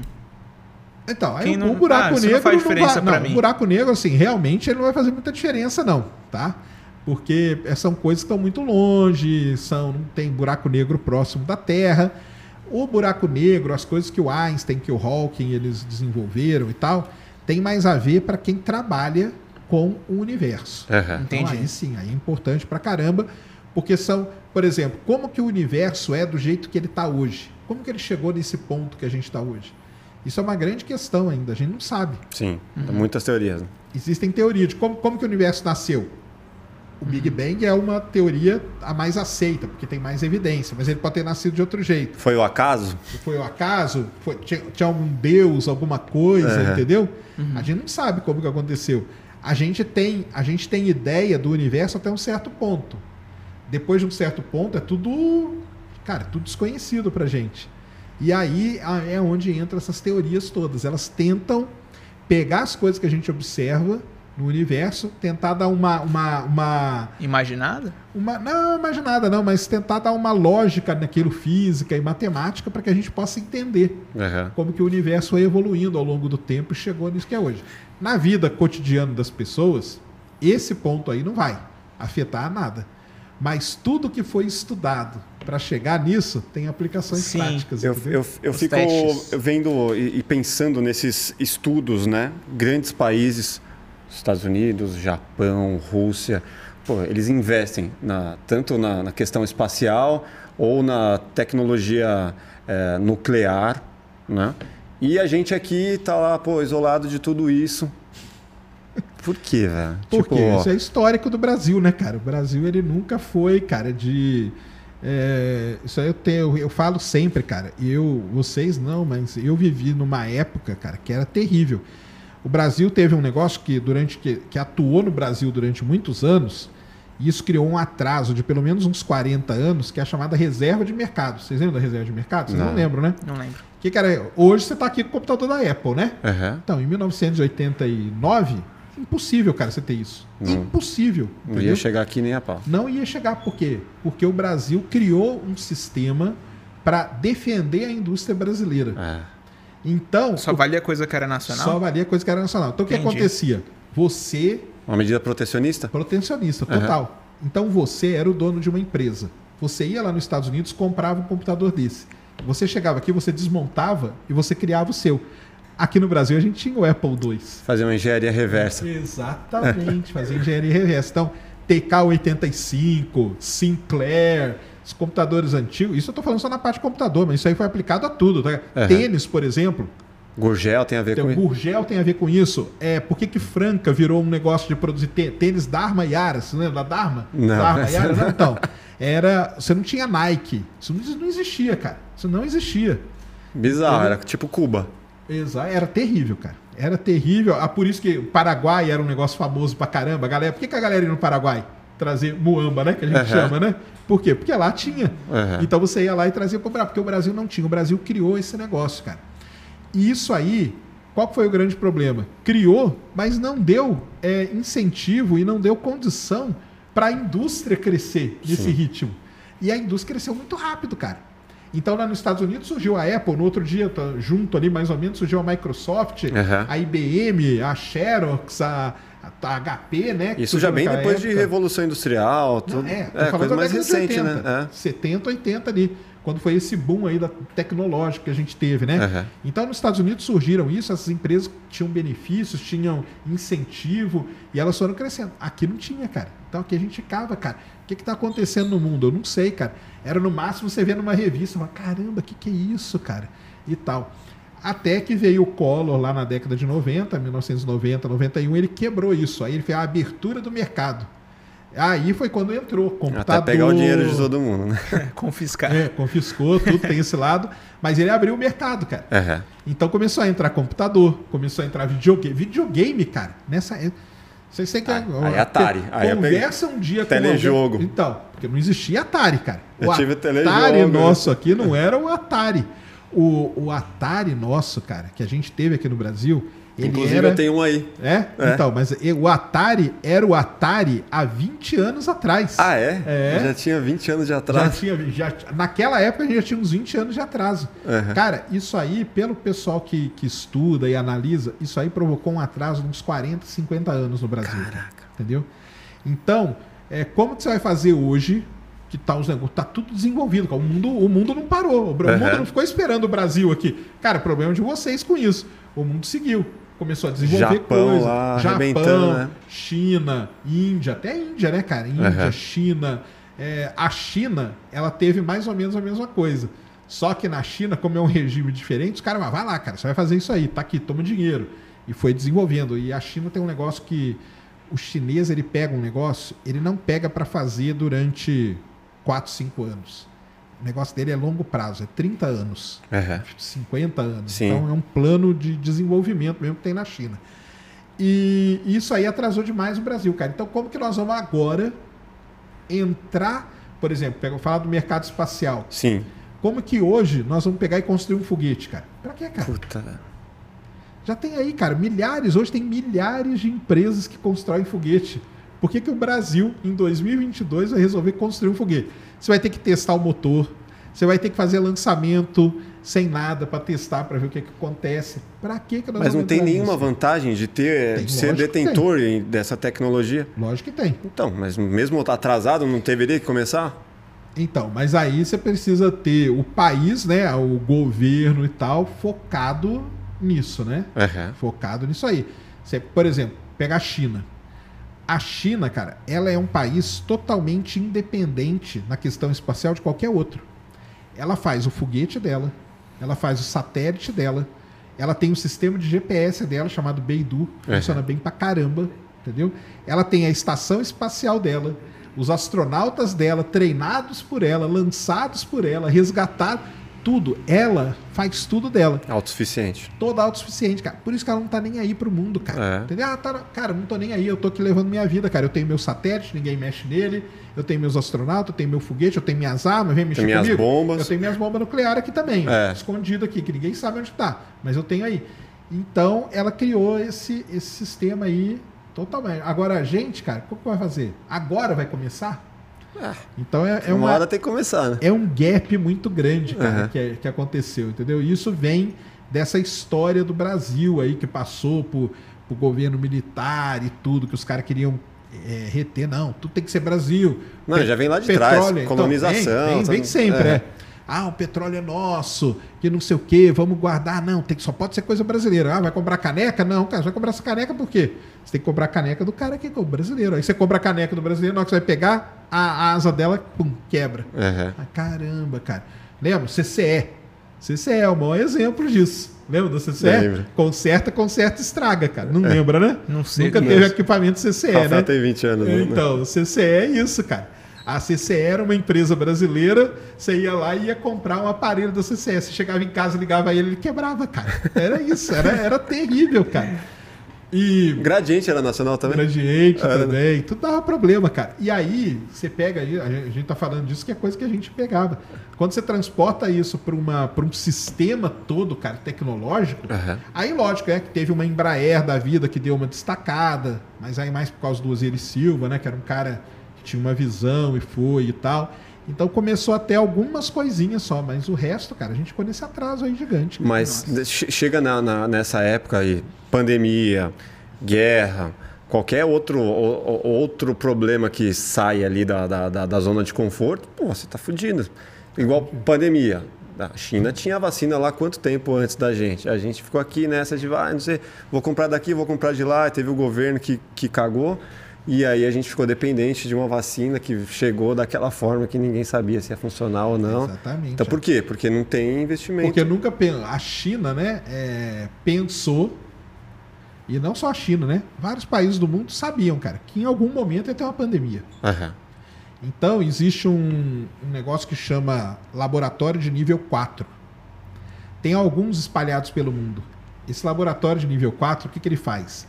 Ele cuida de vírus altamente perigosos, entendeu? E que podem causar pandemia. Ebola, Uhum. é, arena vírus, entendeu? Que é um vírus fudido que tem aí também. Aham. Covid, o coronavírus, entendeu? São cuidados nesses laboratórios. Então, os pesquisadores ali, se você perguntar para qualquer um, vai ter outra pandemia? O cara fala, cara, que você vai ter outra pandemia, cara. Vai ter outra. A gente não sabe do que, que é, Sim. mas vai ter outra. Pode ficar tranquilo. Eles também não sabem. Eles também não, mas por- pelo fato do mundo hoje estar todo conectado. Será que eles que não pessoa soltam? viajando? Não, não é. Será cara. que eles não fabricam? Não, não fabricam. Isso aí não, não, não tem. Provocada, Sei né? lá. É, não sei. Não, não, isso aí já, já provaram que é do, do que pulou lá do bicho mesmo. e Tudo. Por quê? Por conta disso também. Ah, vamos lá fazer um tour lá na. Vamos fazer uma turnê lá na Amazônia? Vamos, cara. Aí você tá lá passando, de repente tem um bicho, olha que bichinho bonito. Pô, aí tem um vírus ali que você não sabe. Sim. Aquele vírus pulou pra você. Acabou, cara. Pode ser um vírus que é desconhecido ainda tal. Tanto que tem grupos hoje. É, eu tenho até amigo que tá na- no meio da selva do Camboja, cara. Aham. Sabe o que eles fazem? Pegando bichos de tudo que é tipo e vendo se aquele bicho ali não tem um vírus que pode pular pro ser humano em qualquer momento. Porque esse negócio virou, né? Isso aí. Sim. Aí agora, por exemplo, o Brasil agora está construindo esse laboratório de nível 4. Ah, não tinha Ali até então. Mas... Não tinha. Fica onde isso aí? Tá ali do lado de, em Campinas, ali do lado da Unicamp. Aham. Entendeu?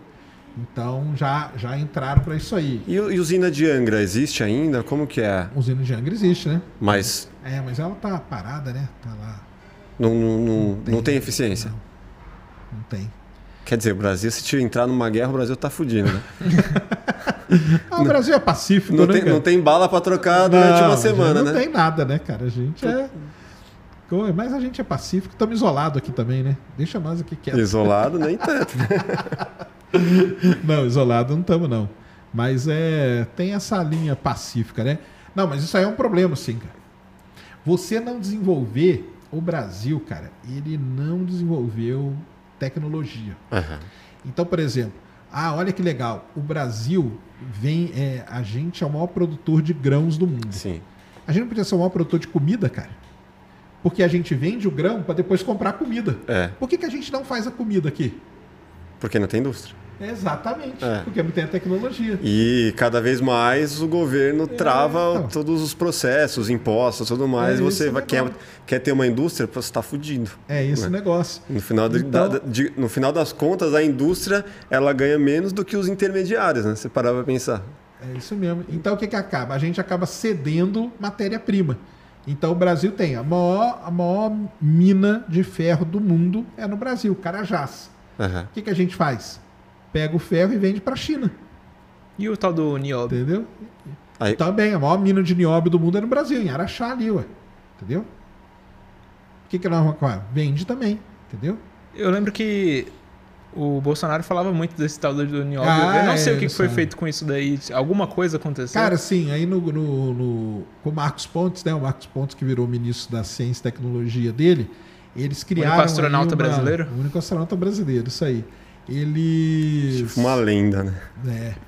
Eles criaram aí uma, uma, uma tipo agência nacional que, que mexe com o nióbio, essas coisas todas, para arrumar aplicações para ele, tudo, para já fazer coisa no Brasil, Aham. entendeu?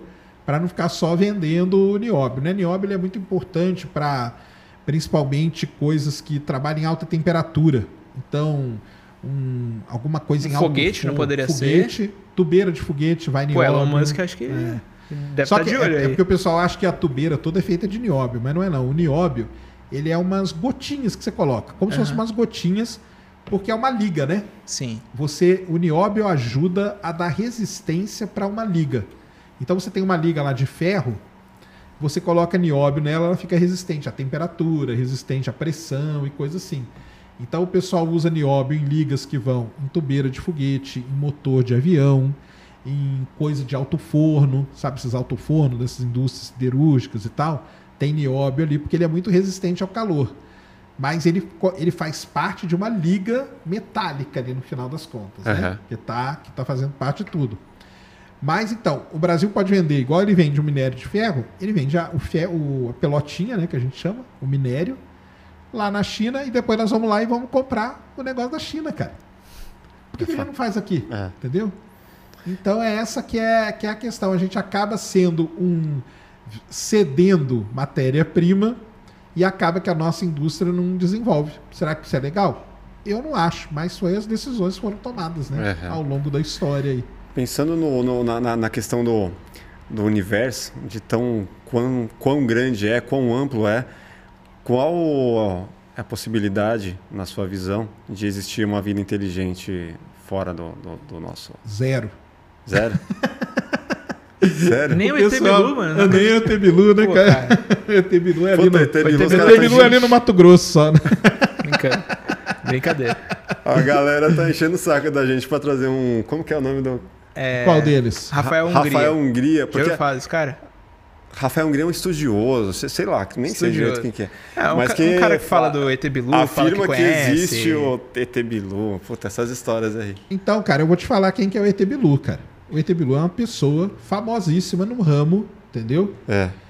Chamado Urandir. Entendeu? É. Urandir. Esse cara, o Urandir, ele é um, ele é um ilusionista. Ah, é? É. E ele que criou aquele negócio do ET Bilu Por- e tal. Porque Ele é um a, a- ufólogo. a gente teve aqui um. Ele é ufólogo. A gente teve um diretor, o diretor do programa do Danilo Gentili, do De Noite. Ele veio aqui e ele contou a história da época do CQC, que eles foram lá. E aí ele falou, afirmou que, pô, eu vi, eu tava lá com a câmera na mão e eu vi que aquilo ali era tudo um tudo uma jogada de uma estratégia de marketing ali para vender um lugar novo lá que Sim. É pra ganhar dinheiro, né? Pra Tirar dinheiro da trouxa. Essa Mas ideia. aí que tá. Aí, que- aí- você falou um negócio muito importante. Quem que. O cara era o quê? O cara- o, o daqui que veio aqui? Não, o cara que você falou que, que, que viu isso lá, o que, que ele era? Não, peraí, eu falei que o, quem veio aqui é o, é o diretor do programa do Danilo Gentili, que na época era um operador de câmera. O cara é diretor de um programa e operador de. Esse cara Uran, não é o alvo desse cara, do Urandir. Não é. Não. O Não é. alvo deles são pessoas, cara, que não têm conhecimento nenhum. Sim, que são essas pessoas que estão comentando bastante. Vocês deveriam chamar o Urandir, o É Rafael isso Hungria. A gente fala, pô, a gente não quer ficar falando desse Porque uma assunto. coisa, cara, é você pegar um cara que é um operador de câmera, um cara que, né, que, que conhece, que Sim. sabe. Na hora que ele olha aquilo ali, ele fala, cara, vocês estão de brincadeira Mano, é uma lanterna, acendendo e apagando. Agora, quando você pega uma pessoa fragilizada, que é o alvo desses caras, é isso. Sim. São pessoas que são fragilizadas, são pessoas que não têm conhecimento nenhum, entendeu? Mal e mal tem, tem o primeiro, a primeira, o, até a quinta série ali. Mas o- você vê que o ET Bilu ele fala para as pessoas buscarem conhecimento, Buscarem então ele tá jogando contra ele mesmo. Exatamente, é isso mesmo. E, e é justamente isso, cara. O, o lance dele é vender o terreno dele ali no Mato Grosso, cara. É. isso que ele quer. Virou um polo ali da. Ainda, esse negócio ainda tá lá, mano. Não, acho que não. Já pegaram ele, já, já parou com isso. Ah, tudo. é? Pegaram? E, e, tipo, Esse será que a pe- justiça pega- pode ser aplicada nesse caso? Assim, pô, você, tirou de- você enganou muita gente, velho. Cara, Seu mas aí é pilantra. muito difícil, né, cara? Porque assim, ele não, vamos dizer, ele não coagiu ninguém a dar dinheiro pra ele. Aham. As pessoas deram. O cara, as pessoas deram, cara, porque deram, porque deram, entendeu? Então aí vai fazer como? Pois é. Aí que você vai falar, você caiu num golpe. Cara, eu não posso fazer nada. Você não acreditou Você, naquilo que o você cara pagou falou? pelo teatro. Exato, é. Os Você não acreditou? os Você não ca- acreditou no cara que ele... Então, você A galera que o quê? acredita vai continuar reclamando. Pô, vocês têm que levar ele aí e tal. É. Mas é impressionante como eles têm uns minions ali. Um... É, mano, a galera Ah, eles aqui. têm. Pô, cara, e- isso tem, cara. Isso E- mas e aí, você não acha que. Pode Cara, existir então vida, lá. então? Vida É, pode existir. Vida, né? Vida eu acho que existe aqui no sistema solar. Aham. Essas luas aí de Júpiter e Saturno, que tem água no interior delas e tal. Vida microbiana, micro-organismos. Sim. Com certeza deve ter, cara. Praticamente certeza que tem. Agora, uma vida igual a gente é Não. muito complicado, cara. É muito complicado. Aí o pessoal fala assim: ah, o universo é infinito. Então, cara, pode ter. Mas vamos lá. Olha só. Para essa vida que nós, né? Nós, como a gente conhece. Sim. A gente está num planeta rochoso. Vai listando aí, só que eu vou falar que eu lembro de cabeça, hein? Aham. Um planeta rochoso que tem um determinado tamanho, que tem uma atmosfera com X% de nitrogênio, X% de oxigênio, X% de vapor d'água, totalmente em equilíbrio, ozônio, metano, dióxido de carbono, monóxido de carbono e mais uma pancada de elemento, tudo em equilíbrio. Uma combinação. Uma gigante. combinação. É. Ela orbita, não é orbita qualquer estrela. Ela orbita uma estrela anã amarela, O sol. que, com o Sol, que está numa fase determinada da vida dele, que não emite tanta radiação, nem emite menos radiação, nem virou uma anã branca. Tem influência da lua. Isso. Tem uma lua, que não é qualquer lua, é a maior lua em tamanho relativo ao planeta. A nossa lua ela é gigante perto do- das outras, entendeu? Aham. Com relação à Terra. Tem, tem que ter essa lua que orbita a uma determinada distância também, porque se estiver muito longe não serve, se estiver muito perto também detona tudo. É, num sistema solar que tem a distribuição que ele tem, que tem um planeta grande como Júpiter, naquele lugar ali, que acaba servindo como proteção para a Terra, Sim. entendeu? E fora isso, cara, vamos lá, são 4,5 bilhões de anos de evolução com água em estado líquido na superfície e mais um monte de co... e impacto, impacto é ruim? É ruim, mas é importante também. Porque ele pode trazer coisa, ele pode trazer aminoácido, ele pode trazer compostos orgânicos, ele Uhum. pode trazer água para o planeta e tudo. Então, quantas variáveis eu falei aqui? Algumas. Al- Algumas. 50. Cara, não é nada isso. Aham. Não é nada. Porque a gente nem sabe quais são todas as variáveis que tem que entrar nessa equação para a vida ser do jeito que, é- que ela é aqui. Então, quando o pessoal fala assim, ah, mas o universo é infinito. Cara, beleza, o universo é infinito. Mas as condições para ter vida, elas não são infinitas. Aham. A gente conhece elas. E aonde que isso vai se repetir? Então, assim, na minha visão, o número. Ah, e adiciona hoje no final da- da- da- dessa equação toda aquilo que a gente falou: a autodestruição. Sim. Porque pode ser, pode ser que tenha tido alguma civilização, mas ela já tenha se autodestruído. Alguma guerra, alguma coisa, entendeu?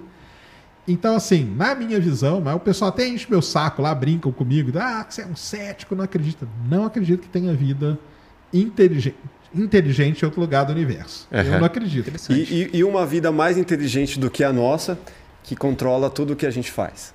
Como se a gente estivesse numa Matrix. Boa. Aí é uma outra teoria legal pra cá. Tem o pessoal Mas, que mas fala, isso fora né? da Terra, porque poderia Não, ser não. uma inteligência artificial que Na seria Terra, mais inteligente. Na Terra.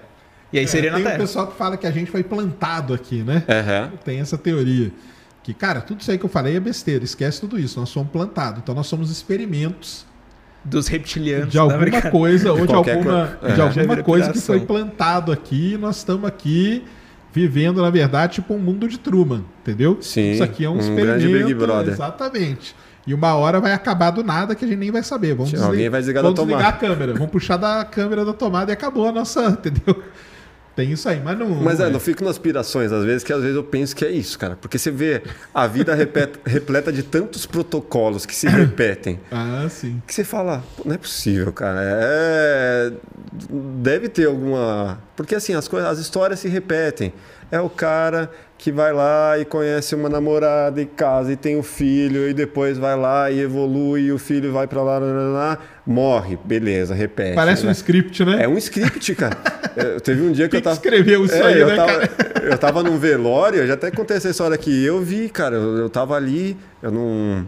Depende do momento de você enxergar a Matrix. É, eu, eu, eu- eu- eu- foi como se eu estivesse vendo de fora. Pô, beleza, a, a- tá chegando os caras, que eles vão pegar a tampa do caixão e vão cobrir o caixão. E aí todo mundo vai começar a chorar de uma forma mais exagerada, aí vai levar lá e vai enterrar, e depois todo mundo vai se despedir, vai embora. Você fala, pô, já vi essa cena várias vezes. E tipo, isso, vai, se- isso se repete o tempo todo. E, Ah, de infinito, né? é, se infinita. é. E tanto um casamento se repete o tempo todo, os protocolos do casamento, né? Pode ser uma religião ou de outra, mas assim, os protocolos se repetem. Eu entendo. Você Parece, assim, parece mesmo. Parece que tem um parece- script, né? parece que Tá eu tô numa Matrix seguindo um protocolo. Mas Exato. é interessante que, pela visão de cada um, pela cabeça de cada um, a visão da passagem aqui pela Terra é diferente. Então, mesmo que os protocolos sejam os mesmos, cada pessoa vai ver isso e sentir isso de Percebe, uma é forma. verdade. É, isso tem isso também. Eu gosto de brincar com meus inscritos, cara. Quando você tá- eu tô na rua assim, É. sabe aquela luz que fica piscando meio esquisita? É. Qual luz? A luz de poste, às vezes tá com. Sim, com Ah, sim, sim, outro sim. dia eu fui embora, tinha um monte. aí. Então, eu filmo aquilo lá e falo aí, galera, o bug na Matrix. Falha aí, na tá vendo? Matrix. É, a falha na Matrix, ó, tá vendo? Tá aí, ó. Então quer dizer que a gente tá. mas é. É, muito papo de ficção científica. Não, mas... mas então, mas é, mas existe o pessoal que estuda isso, né, cara? Então tem a galera, por exemplo, do design inteligente, Uhum. que esquece tudo isso aí que eu falei também, cara. Ah, nós somos tudo meio desenvolvido de um jeito ali, jogado aqui, entendeu? Ah, tá. Por quem? Sei lá, por, por alguém, por alguma civilização superior Uhum. que deixou marca em algum lugar. Então aí o pessoal começa a viajar nisso aí, cara. É muita viagem, É né? que essa muita. pergunta ela já é antiga na, na humanidade, né? Se parar pra pensar, a gente vê que a matemática de tudo, como você falou, a condição para que exista vida na Terra ela é perfeita, né? E, e quem configurou essa matemática para ser Quem montou a equação? quem é para ser perfeito da maneira que é? Aí tem que entrar no, no, no- no lado religioso Pra da mim é um história. acaso, cara. Você acha que é o acaso? Eu acho. Não é- que não é Deus. nada, nada tem, eu acho que é um tem um acaso. porquê. Nada eu tem um acho porquê. que não. Eu acho que é um acaso, cara.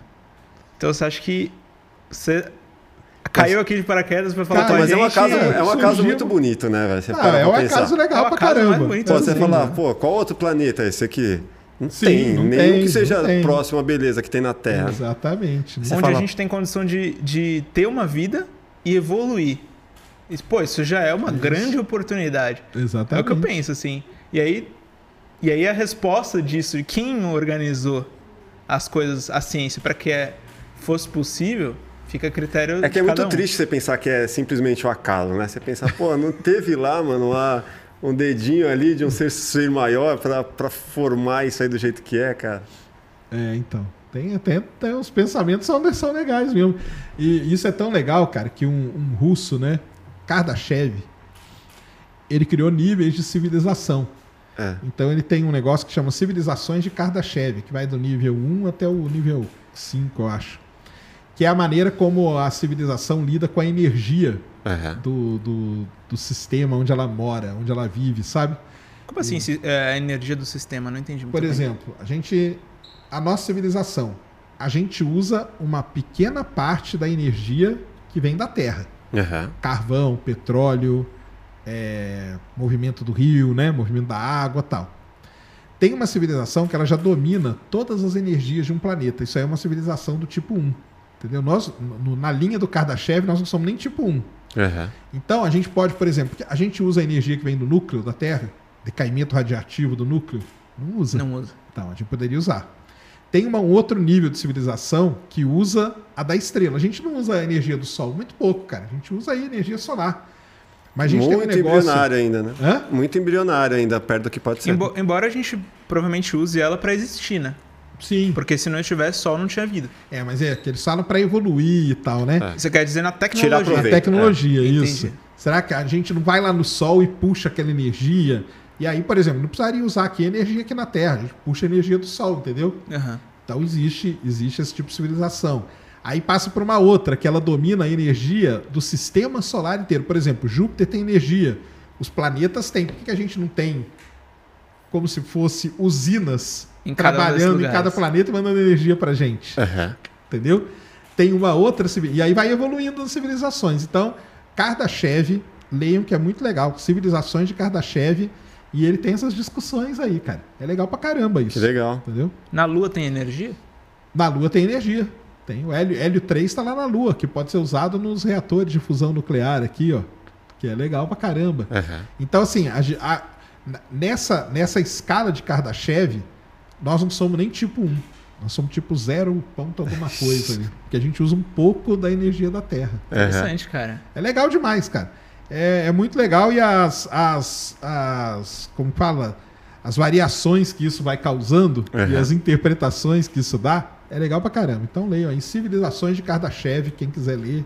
Cara. É muito legal. Da hora. Pensando nessa, nessa na questão. Eu não acredito, tal, mas eu adoro ler e conversar sobre Uhum. isso, tá, cara? Eu, pra, pra mim, é, quero que mais pessoas acreditem que exista. E outra coisa também, eu nem acho que, por exemplo, procurar, eu acho que é legal pra caramba. Na minha história lá, né, de eu ser astrônomo e tal, eu fui ufólogo durante muito tempo. Ah, é?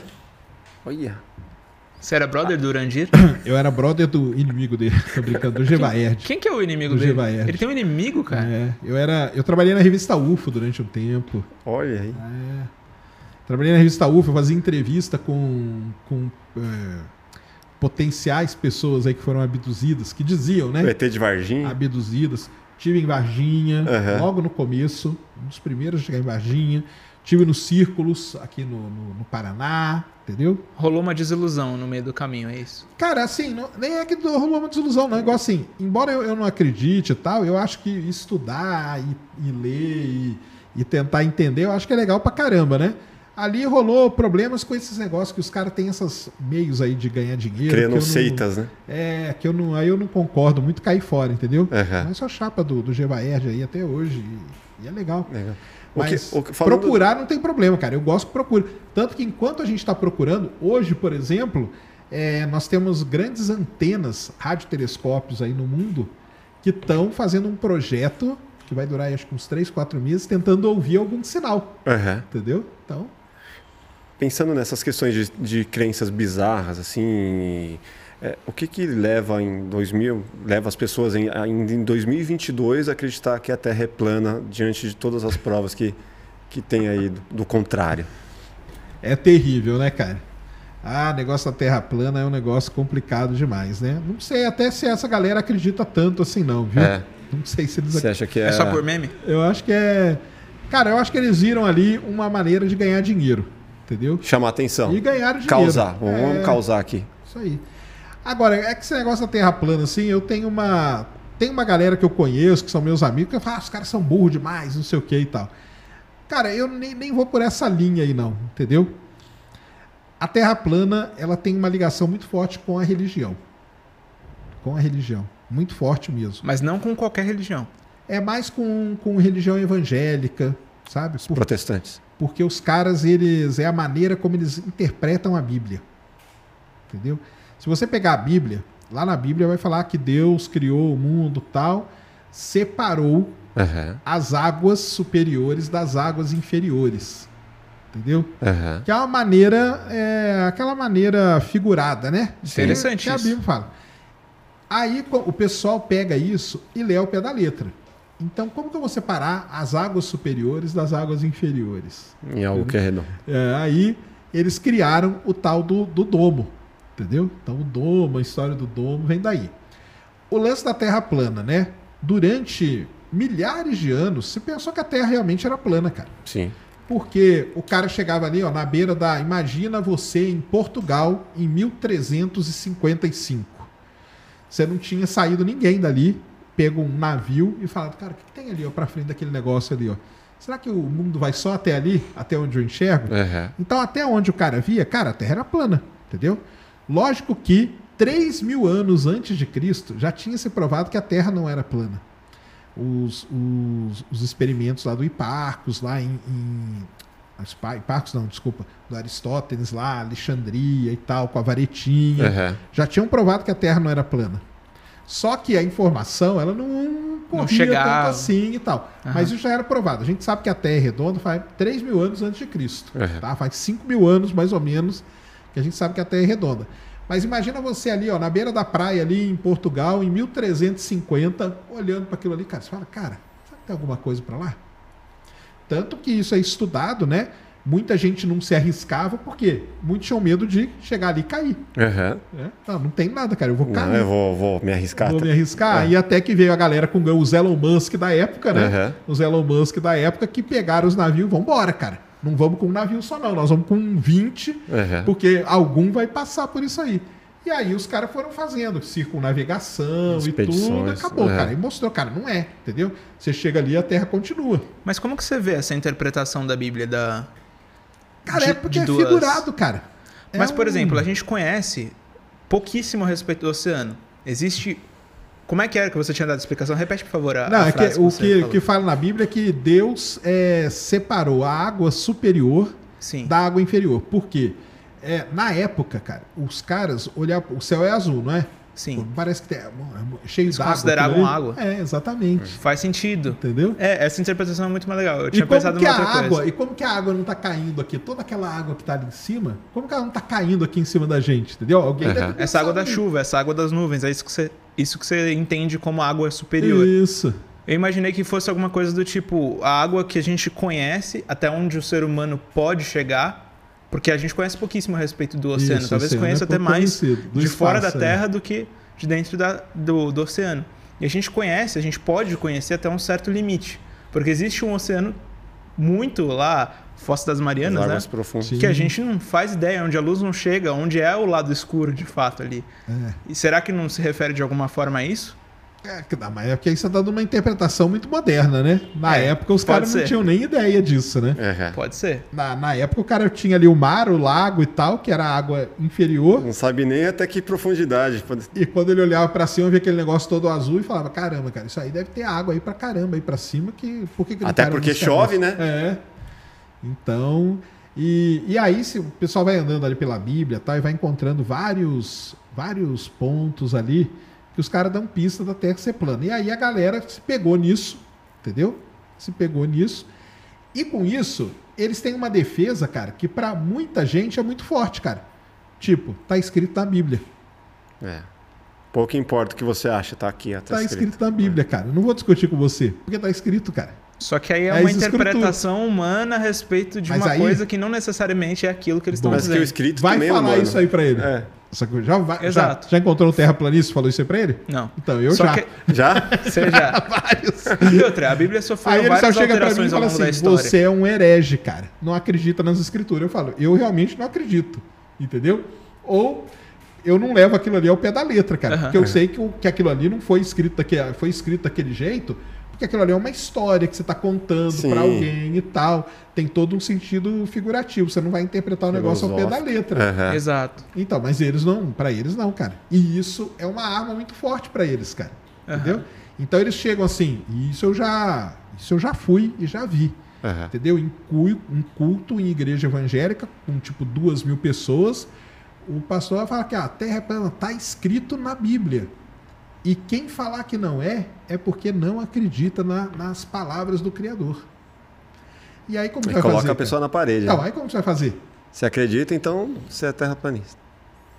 Se você Então é acredita um negócio Bíblia, muito você. complicado, cara, isso aí, entendeu? É. Isso aí tomou. E, e esse movimento, ele, ele viu nisso aí uma força muito grande, cara. Aham. Porque é muita gente, muita gente mesmo. Né? Pra você pegar aí, evangelho, é muita gente, é uma Sim. massa muito grande. O interessante é que isso daí que você, que você tá falando é uma coisa que, de alguma forma, mancha um pouco a palavra religião. E quando na verdade as pessoas muitas vezes vão falar, ah, tirar a conclusão disso que você está falando. Ah, a religião não presta, a religião engana o povo. E na verdade, as pessoas atrelam a palavra religião à igreja. Ah, Existem sim, outras é verdade, é várias verdade. É religiões é. que não, não é, não, o pessoal com já isso. veio até brigar comigo por causa disso, eu tô- e é verdade mesmo, o pessoal, os, os cristãos vieram falar comigo. Eu falei, é, realmente, não, realmente é isso aí. Não é, é- são igrejas, né? São movimentos ali dentro Aham. que, que pegam isso é geral. para defender. Não, não é geral, não. Não é geral, não. Tanto que Aham. tem. Aí é colocar tudo no mesmo saco. É, né? não, Mas, tanto é. que tem muita gente que lê a Bíblia e sabe que a Bíblia não, não é aquilo ali, Que cara. não é. Mas Aham, tem a que galera discorda. que quer aproveitar daquilo ali pra ter aquela massa com ela. cara. Você, você domina uma massa, cara, com isso aí. Sim. É. Na hora que você chega e fala assim, cara, tá escrito aqui na Bíblia, é a palavra do Criador que tá aqui, você vai discordar disso? Aí o, o cara que tá ali. E, e sempre é a mesma situação. Sim. São sempre pessoas que estão Vulneráveis, vulneráveis, facilmente fragilizadas. que se convencem facilmente, Exato, que não tem muito conhecimento e tal, e fala, pô, é que não verdade, examinam cara. as coisas, É. só aceitam. Pô, se Deus falou isso, cara, quem sou eu pra ir contra, né? Aham. Então, tô- exato. E quem tô- tá falando é o cara, né? É, tô nessa aí, cara, tô nessa aí, vamos que vamos, entendeu? Interessante. E aí o movimento Terra Plana ganhou muito isso. Mas aí, os terraplanistas mais modernos, eles meio que, meio que se descolaram disso aí também, Aham. entendeu? Porque eles não são tão assim também não, e depois o pessoal também, dentro da- do movimento ali Terra Plana, tem muita confusão entre eles, viu? cara? Sim. Muita Ah, confusão. não tem como não ter, né? Tipo, confusão. É, defender uma os- teoria dessa não é fácil. Pô, eu esqueci agora a palavra que eles usam, cara. Tem uma palavra que eles usam pra, pra. Porque tem uma galera que não se convence disso. Aham. O cara que é. Cara, o cara que é minimamente sã, são, estudou um pouquinho, lê um pouco, ele sabe, cara, que a Bíblia, ela não. Aquilo ali não é pra você ler daquele jeito. Entendeu? E esses caras. Com uma interpretação tão racional. Exatamente. Entendi. Tão literal, né? E esses caras aí são os. Pô, eu esqueci o nome da palavra, mas eles têm um nome pra essa galera. Essa galera começou a se revoltar. Entendeu? Começou a se revoltar. Falou, não, cara, isso aí tem alguma coisa tá esquisita nisso aí, cara. Porque, ah, aqui, ni- nisso aqui ele fala isso. Mas e depois aqui na frente, ó, ele já fala uma outra coisa aqui, ó, que meio que se, Se contradiz. contradiz, é. Então você tá falando que Deus está se contradizendo, aí o cara, entendeu? E foi e aí criando. buga a cabeça de quem falou primeiro. Exatamente. E aí se criou um movimento ali. Eu entrevistei lá no meu, no Ciência Sem Fim, o grande Eduardo Sistemático.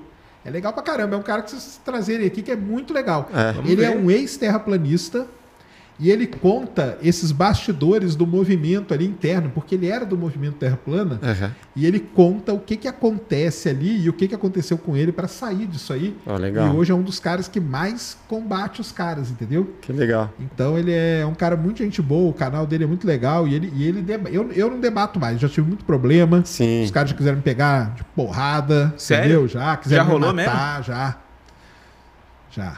Eu fui fazer debate com eles no planetário de Ibirapuera, no final tinha lá 10 querendo me, me pegar. Puta. Tive que sair com a polícia. E aquele Mário Schwartzman? É, eu vi fala- esse cara já te, já te O xingou. Mário hein? Schwartz me xingou pra caramba também, entendeu? Você já chegou É. a trombar esse cara pessoalmente, esclarecer? Nunca, cara. Porque ele foi, foi meio covarde, né? Foi falar lá no. Ele falou lá no, no, no Petri, Ad- né? no eu acho, Petri, né? na deriva, É, e, pô, você não falou- tava lá pra se defender. É. E aí? Então, cara, é, aí é uma das coisas que eu falo, por exemplo, os- o, uma, um modus operandi do terraplanista, cara, é ele não discute a ideia. Ele ataca. Ele Que- ataca a pessoa. Aham. Quem não tem argumento, ataca. Eu não quero atacar a pessoa, cara. Então eu não falo mal de terraplanista nenhum. Cara, acredite no que você quiser. Eu não, não tenho problema com isso, entendeu? Sim. Agora, vamos ver as ideias. O que que- olha só, cara. Ah, tem. Ah, essa foto aqui é forjada. Tá, tudo bem. Essa aqui você acha. E essa aqui? E essas outras milhões aqui? Todas forjadas também? Aham. Isso aqui. E eu pegar um telescópio aqui com você agora. Vamos pegar um telescópio, nós dois juntos, cara. Vamos apontar ali, vamos ver, olha lá. E tal. Eu ata o lance é debater a ideia. Eles Sim. não debatem a ideia. Eles vão atacar a pessoa. Pessoal. Ah, porque o fulano é isso, porque o fulano é aquilo, porque o fulano. Cara, eu, pra mim eu não tô nem aí pra isso, cara. É, mas Entendeu? normalmente quem ataca a pessoa, quem não, quem não tem argumento É. pro debate. E né? aí vira essa confusão aí. Mas então, é, dentro do movimento, tem os caras que, que caíram fora, Aham. entendeu? E, e aí começaram a, a debater. E eles sabem, né, como que acontece, como, acontece tipo uma doutrinação mesmo ali Sim. dentro para ter essa massa com eles, entendeu? Que foda. É, e aí tem toda essa, essa confusão. E, e aí, aonde que facilita, né? Que você perguntou por que, que em 2022 ainda tem isso, né? Então, isso aí é uma coisa que existe, esse movimento de massa e dominação, a doutrinação de massa. E também, até o que eu falo bastante, cara, da academia, da galera que detém o conhecimento, ficou muito afastada do povo, entendeu? Aham. E aí, quando ficou muito afastado do povo, criou uma brecha aqui onde esses caras entraram, entendeu? Tipo, o cara fica lá no laboratório, É. escondidão Ah, lá, fazendo físico- pesquisa. O físico que podia vir aqui te explicar, cara, ele não quer saber de você. Ele tá lá pesquisando as coisas dele, mas eu tô aqui pra te falar o que, que é de verdade. Aí sim, Aham. ainda bem que você existe. Tá aí, é isso aí. Aí eu te explico aqui o negócio, falo, cara, não é nada disso, cara. Esses livros, nada disso aqui existe, cara. Isso aí é lixo, entendeu? Aham. Ó, a Terra é assim, tem um negócio, você fala, caramba, é assim mesmo, é assim mesmo. Quando o físico sair de lá e vir falar com você, qual vai ser a sua reação? É, agora você tá vindo falar comigo, cara? Agora já veio o outro ali e me explicou tudo, entendeu? Pois é. Então criou essa brecha Uhum. gigantesca, mas isso o pessoal já viu que dá problema. Sim. Então hoje já tem uma aproximação maior, programas de divulgação científica dentro da universidade, para ir falar com o povo, para ir, entendeu? Para ir falar com o público em geral, né? Aham. Para conversar, para divulgar os trabalhos, para mostrar o que está sendo feito, para tentar falar de uma linguagem, porque também outra coisa que, que deixa o público meio assim, cara, é a linguagem, entendeu? Sim, o cientista técnico. chega aqui e fala que, não, cara, porque é a derivada de Cherenkov mais é, um terço da integral tripla e tal. coisa. Acabou, cara, você vai embora, É. entendeu? Você vai embora. Precisa ter um tradutor, né? Então, tem que ter um- um- uma linguagem, né, que você diz, você fa- que não quer, cara, você falar numa linguagem acessível para o público, não quer dizer que você esqueceu toda a linguagem técnica que você vai falar com outro pesquisador o dia que ele vier conversar Sim. com você. O cara vem conversar comigo sobre coisa técnica de geofísica, equipamento, sinal, onda. Eu falo com ele, cara, tecnicamente. Agora, vem uma pessoa e me pergunta uma coisa. Ah, não, mas e, como que eu acho petróleo? Eu vou falar, não, cara, você tem que usar a onda tal, na velocidade tal. Não, não vou, cara. É. Então, Tem que É. deixar ali a informação. Palpável ali, né? Exatamente. Aceitável, né? E isso já está tendo, porque o pessoal na universidade viu que é, não deu muito certo afastar. Aham. Não deu muito certo afastar. Mas em- tem- isso vem bem de encontro com a com o que a gente vive, a época de rede social, de Exatamente. demonstrar a Ah, mídia então, e mas tudo é porque mais. aí na rede social esse negócio só floresceu de uma maneira. É, porque não adianta você fazer e não mostrar. Né? Hoje, ainda mais hoje em dia, que todo mundo mostra o seu trabalho, todo mundo quer, pô, quer mostrar, quer é, mostrar o que está fazendo no mundo, né? E as pessoas têm interesse. né? Isso, É. isso. Não, e na rede social esse negócio explodiu, porque aí a- a- o pessoal da Terra Plana, por exemplo, viu na rede social uma arma de espalhar isso aí, cara. É. E aí, que professor que você conhece da universidade que está num Twitter da vida, vamos supor, Exato. Divulgando lá o trabalho dele? Fazendo uma live na Twitch, Então, sei lá. por exemplo, não Ou tá. no TikTok. Não, não tá, cara. É. Entendeu? Mas o cara tá ali. O terraplanista tá ali. Tá ali Tá metralhando. ali todo dia. É. Tem, tem terraplanista que posta vídeo todo dia no YouTube. Todo que ele, dia, todo que dia. ele cara. conquiste 10 pessoas por dia ali, tá conquistando uma base. Né? Exatamente. Então é. Mas assim, pelo que eu já tenho conversado, aí o pessoal já viu isso. E tudo bem, eu entendo que tem o lado do professor, do pesquisador, que ele tem que publicar artigo, que é isso que dá grana para ele É. tudo. A gente que trabalha em universidade, a gente tem um negócio que chama currículo Lattes, que a gente tem que manter atualizado, que é aquilo ali que é tipo um scoreboard, entendeu? Aham. É aquilo ali que conta pontuação. Então, se eu quero melhorar meu salário, é só o dia que eu bater tantos pontos. É Tem tipo que um evolu- videogame, evoluir entendeu? o seu portfólio É, ali. Exatamente, é, tem que evoluir. Então, cara, eu vou ficar fazendo vídeo no YouTube, né, eu vou escrever artigo, entendeu? Aham. Só que isso já está mudando. O Lattes já colocou ali pontuação para quem faz divulgação. Ah. Então Ah, já está. É, então É. o sistema tem que mudar também para que os professores falem, opa, beleza, então agora vamos, vamos lá. Preciso entendeu? mostrar, preciso mostrar mais. Exato. Então isso aí tá, tá mudando, cara. Tá mudando. Espero que depois aí da pandemia e tal, que pelo menos a área de, de biomédicas aí, pessoal né, começou a ver que, né, que tem que dar uma voz aí, Tem, né? tem. Então, todo mundo que eu converso, assim, a maior, todo mundo mesmo, fala que a ciência vai sair mais forte disso aí. Quem sabe o pessoal vai ver que tem que ter uma divulgação, cara. Tem. Tem que ter.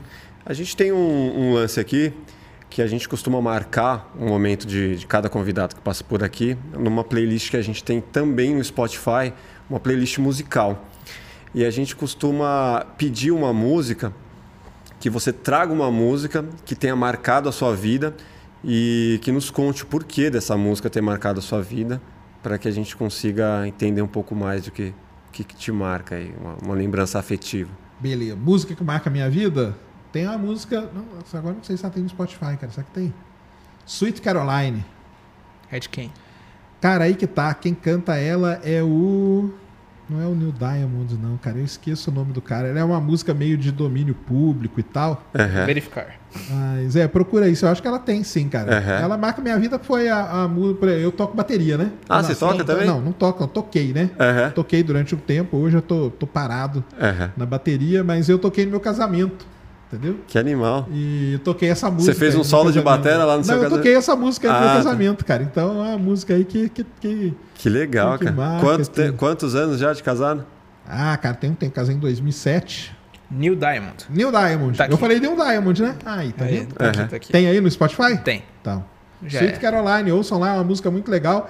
É a música que o pessoal canta nos jogos de beisebol nos Estados Unidos. Que legal. E como que foi? Como que isso inteiro. te marcou assim É o casamento. emotivamente? Casamento, eu toquei ela no meu casamento. Você deu play nela? Não, eu toquei ela na Tocou. bateria. Tinha uma banda ali com você. Tinha uma banda, eu, eu e um. Eu tocava bateria. Uhum. né? Então eu tinha uma banda com uns amigos que a gente ensaiava tal, nada de, de tocar assim, não, só mesmo só pra, pra dar uma espairecida na Sim, cabeça, sim. né? E aí, quando eu fui casar, eu cheguei pros meus amigos e falei, cara, vamos fazer um som lá no casamento? Ah. Que a gente já toca toda semana mesmo. Uhum. A gente faz um som lá. Ia ter uma banda no meu casamento, eu conversei com os caras da banda. Falei, ó, vai ter um momento aí que eu vou subir aí com meus amigos, a gente vai tocar. O cara falou, beleza. Aí eu toquei essa música aí. Tocou e cantou ou não? Não, aí quem cantou foi a, a cantora do, da banda. Uhum. Tinha uma cantora, Pô, achei que tinha você um um Angra, guitarrista, pô. um baixista. Ah, o Angra não consigo. Sou, sou fã pra caramba. sou fã demais do Angra. Mas... O Rafa Bittencourt teve aqui com a gente. O Rafa né? Bittencourt, eu tive lá no Amplifica, cara. É. Amplifica é massa, parceiros. Não, eu gosto demais, cara. Aquiles, pra mim, pô, pelo amor de Deus. Aquiles é. Cara, é sensacional, Um cara. dia se a gente conseguir trazer ele aí. Ah, ele tá vindo aí pro Brasil, cara. Eu vou. Eu tô falando com ele pra ele ir lá no, no Sem Sem Fim. Aí Eu Ah, faço. que da hora. Faz a ponte? Faço, ó, vou tentar Opa, sim pra ele vir aqui. Pô, que legal. Ele é gente boa demais, cara. Da hora. Pode colocar aí, coloca o Sweet Caroline aí pra galera. A gente só traz ele aqui se ele trouxer a bateria inteira dele aqui Pô, aqui isso em aí, cima vai da mesa aqui. será que vai caber? Não vai caber aqui dentro. Brincadeira. Pô, Sérgio, obrigado.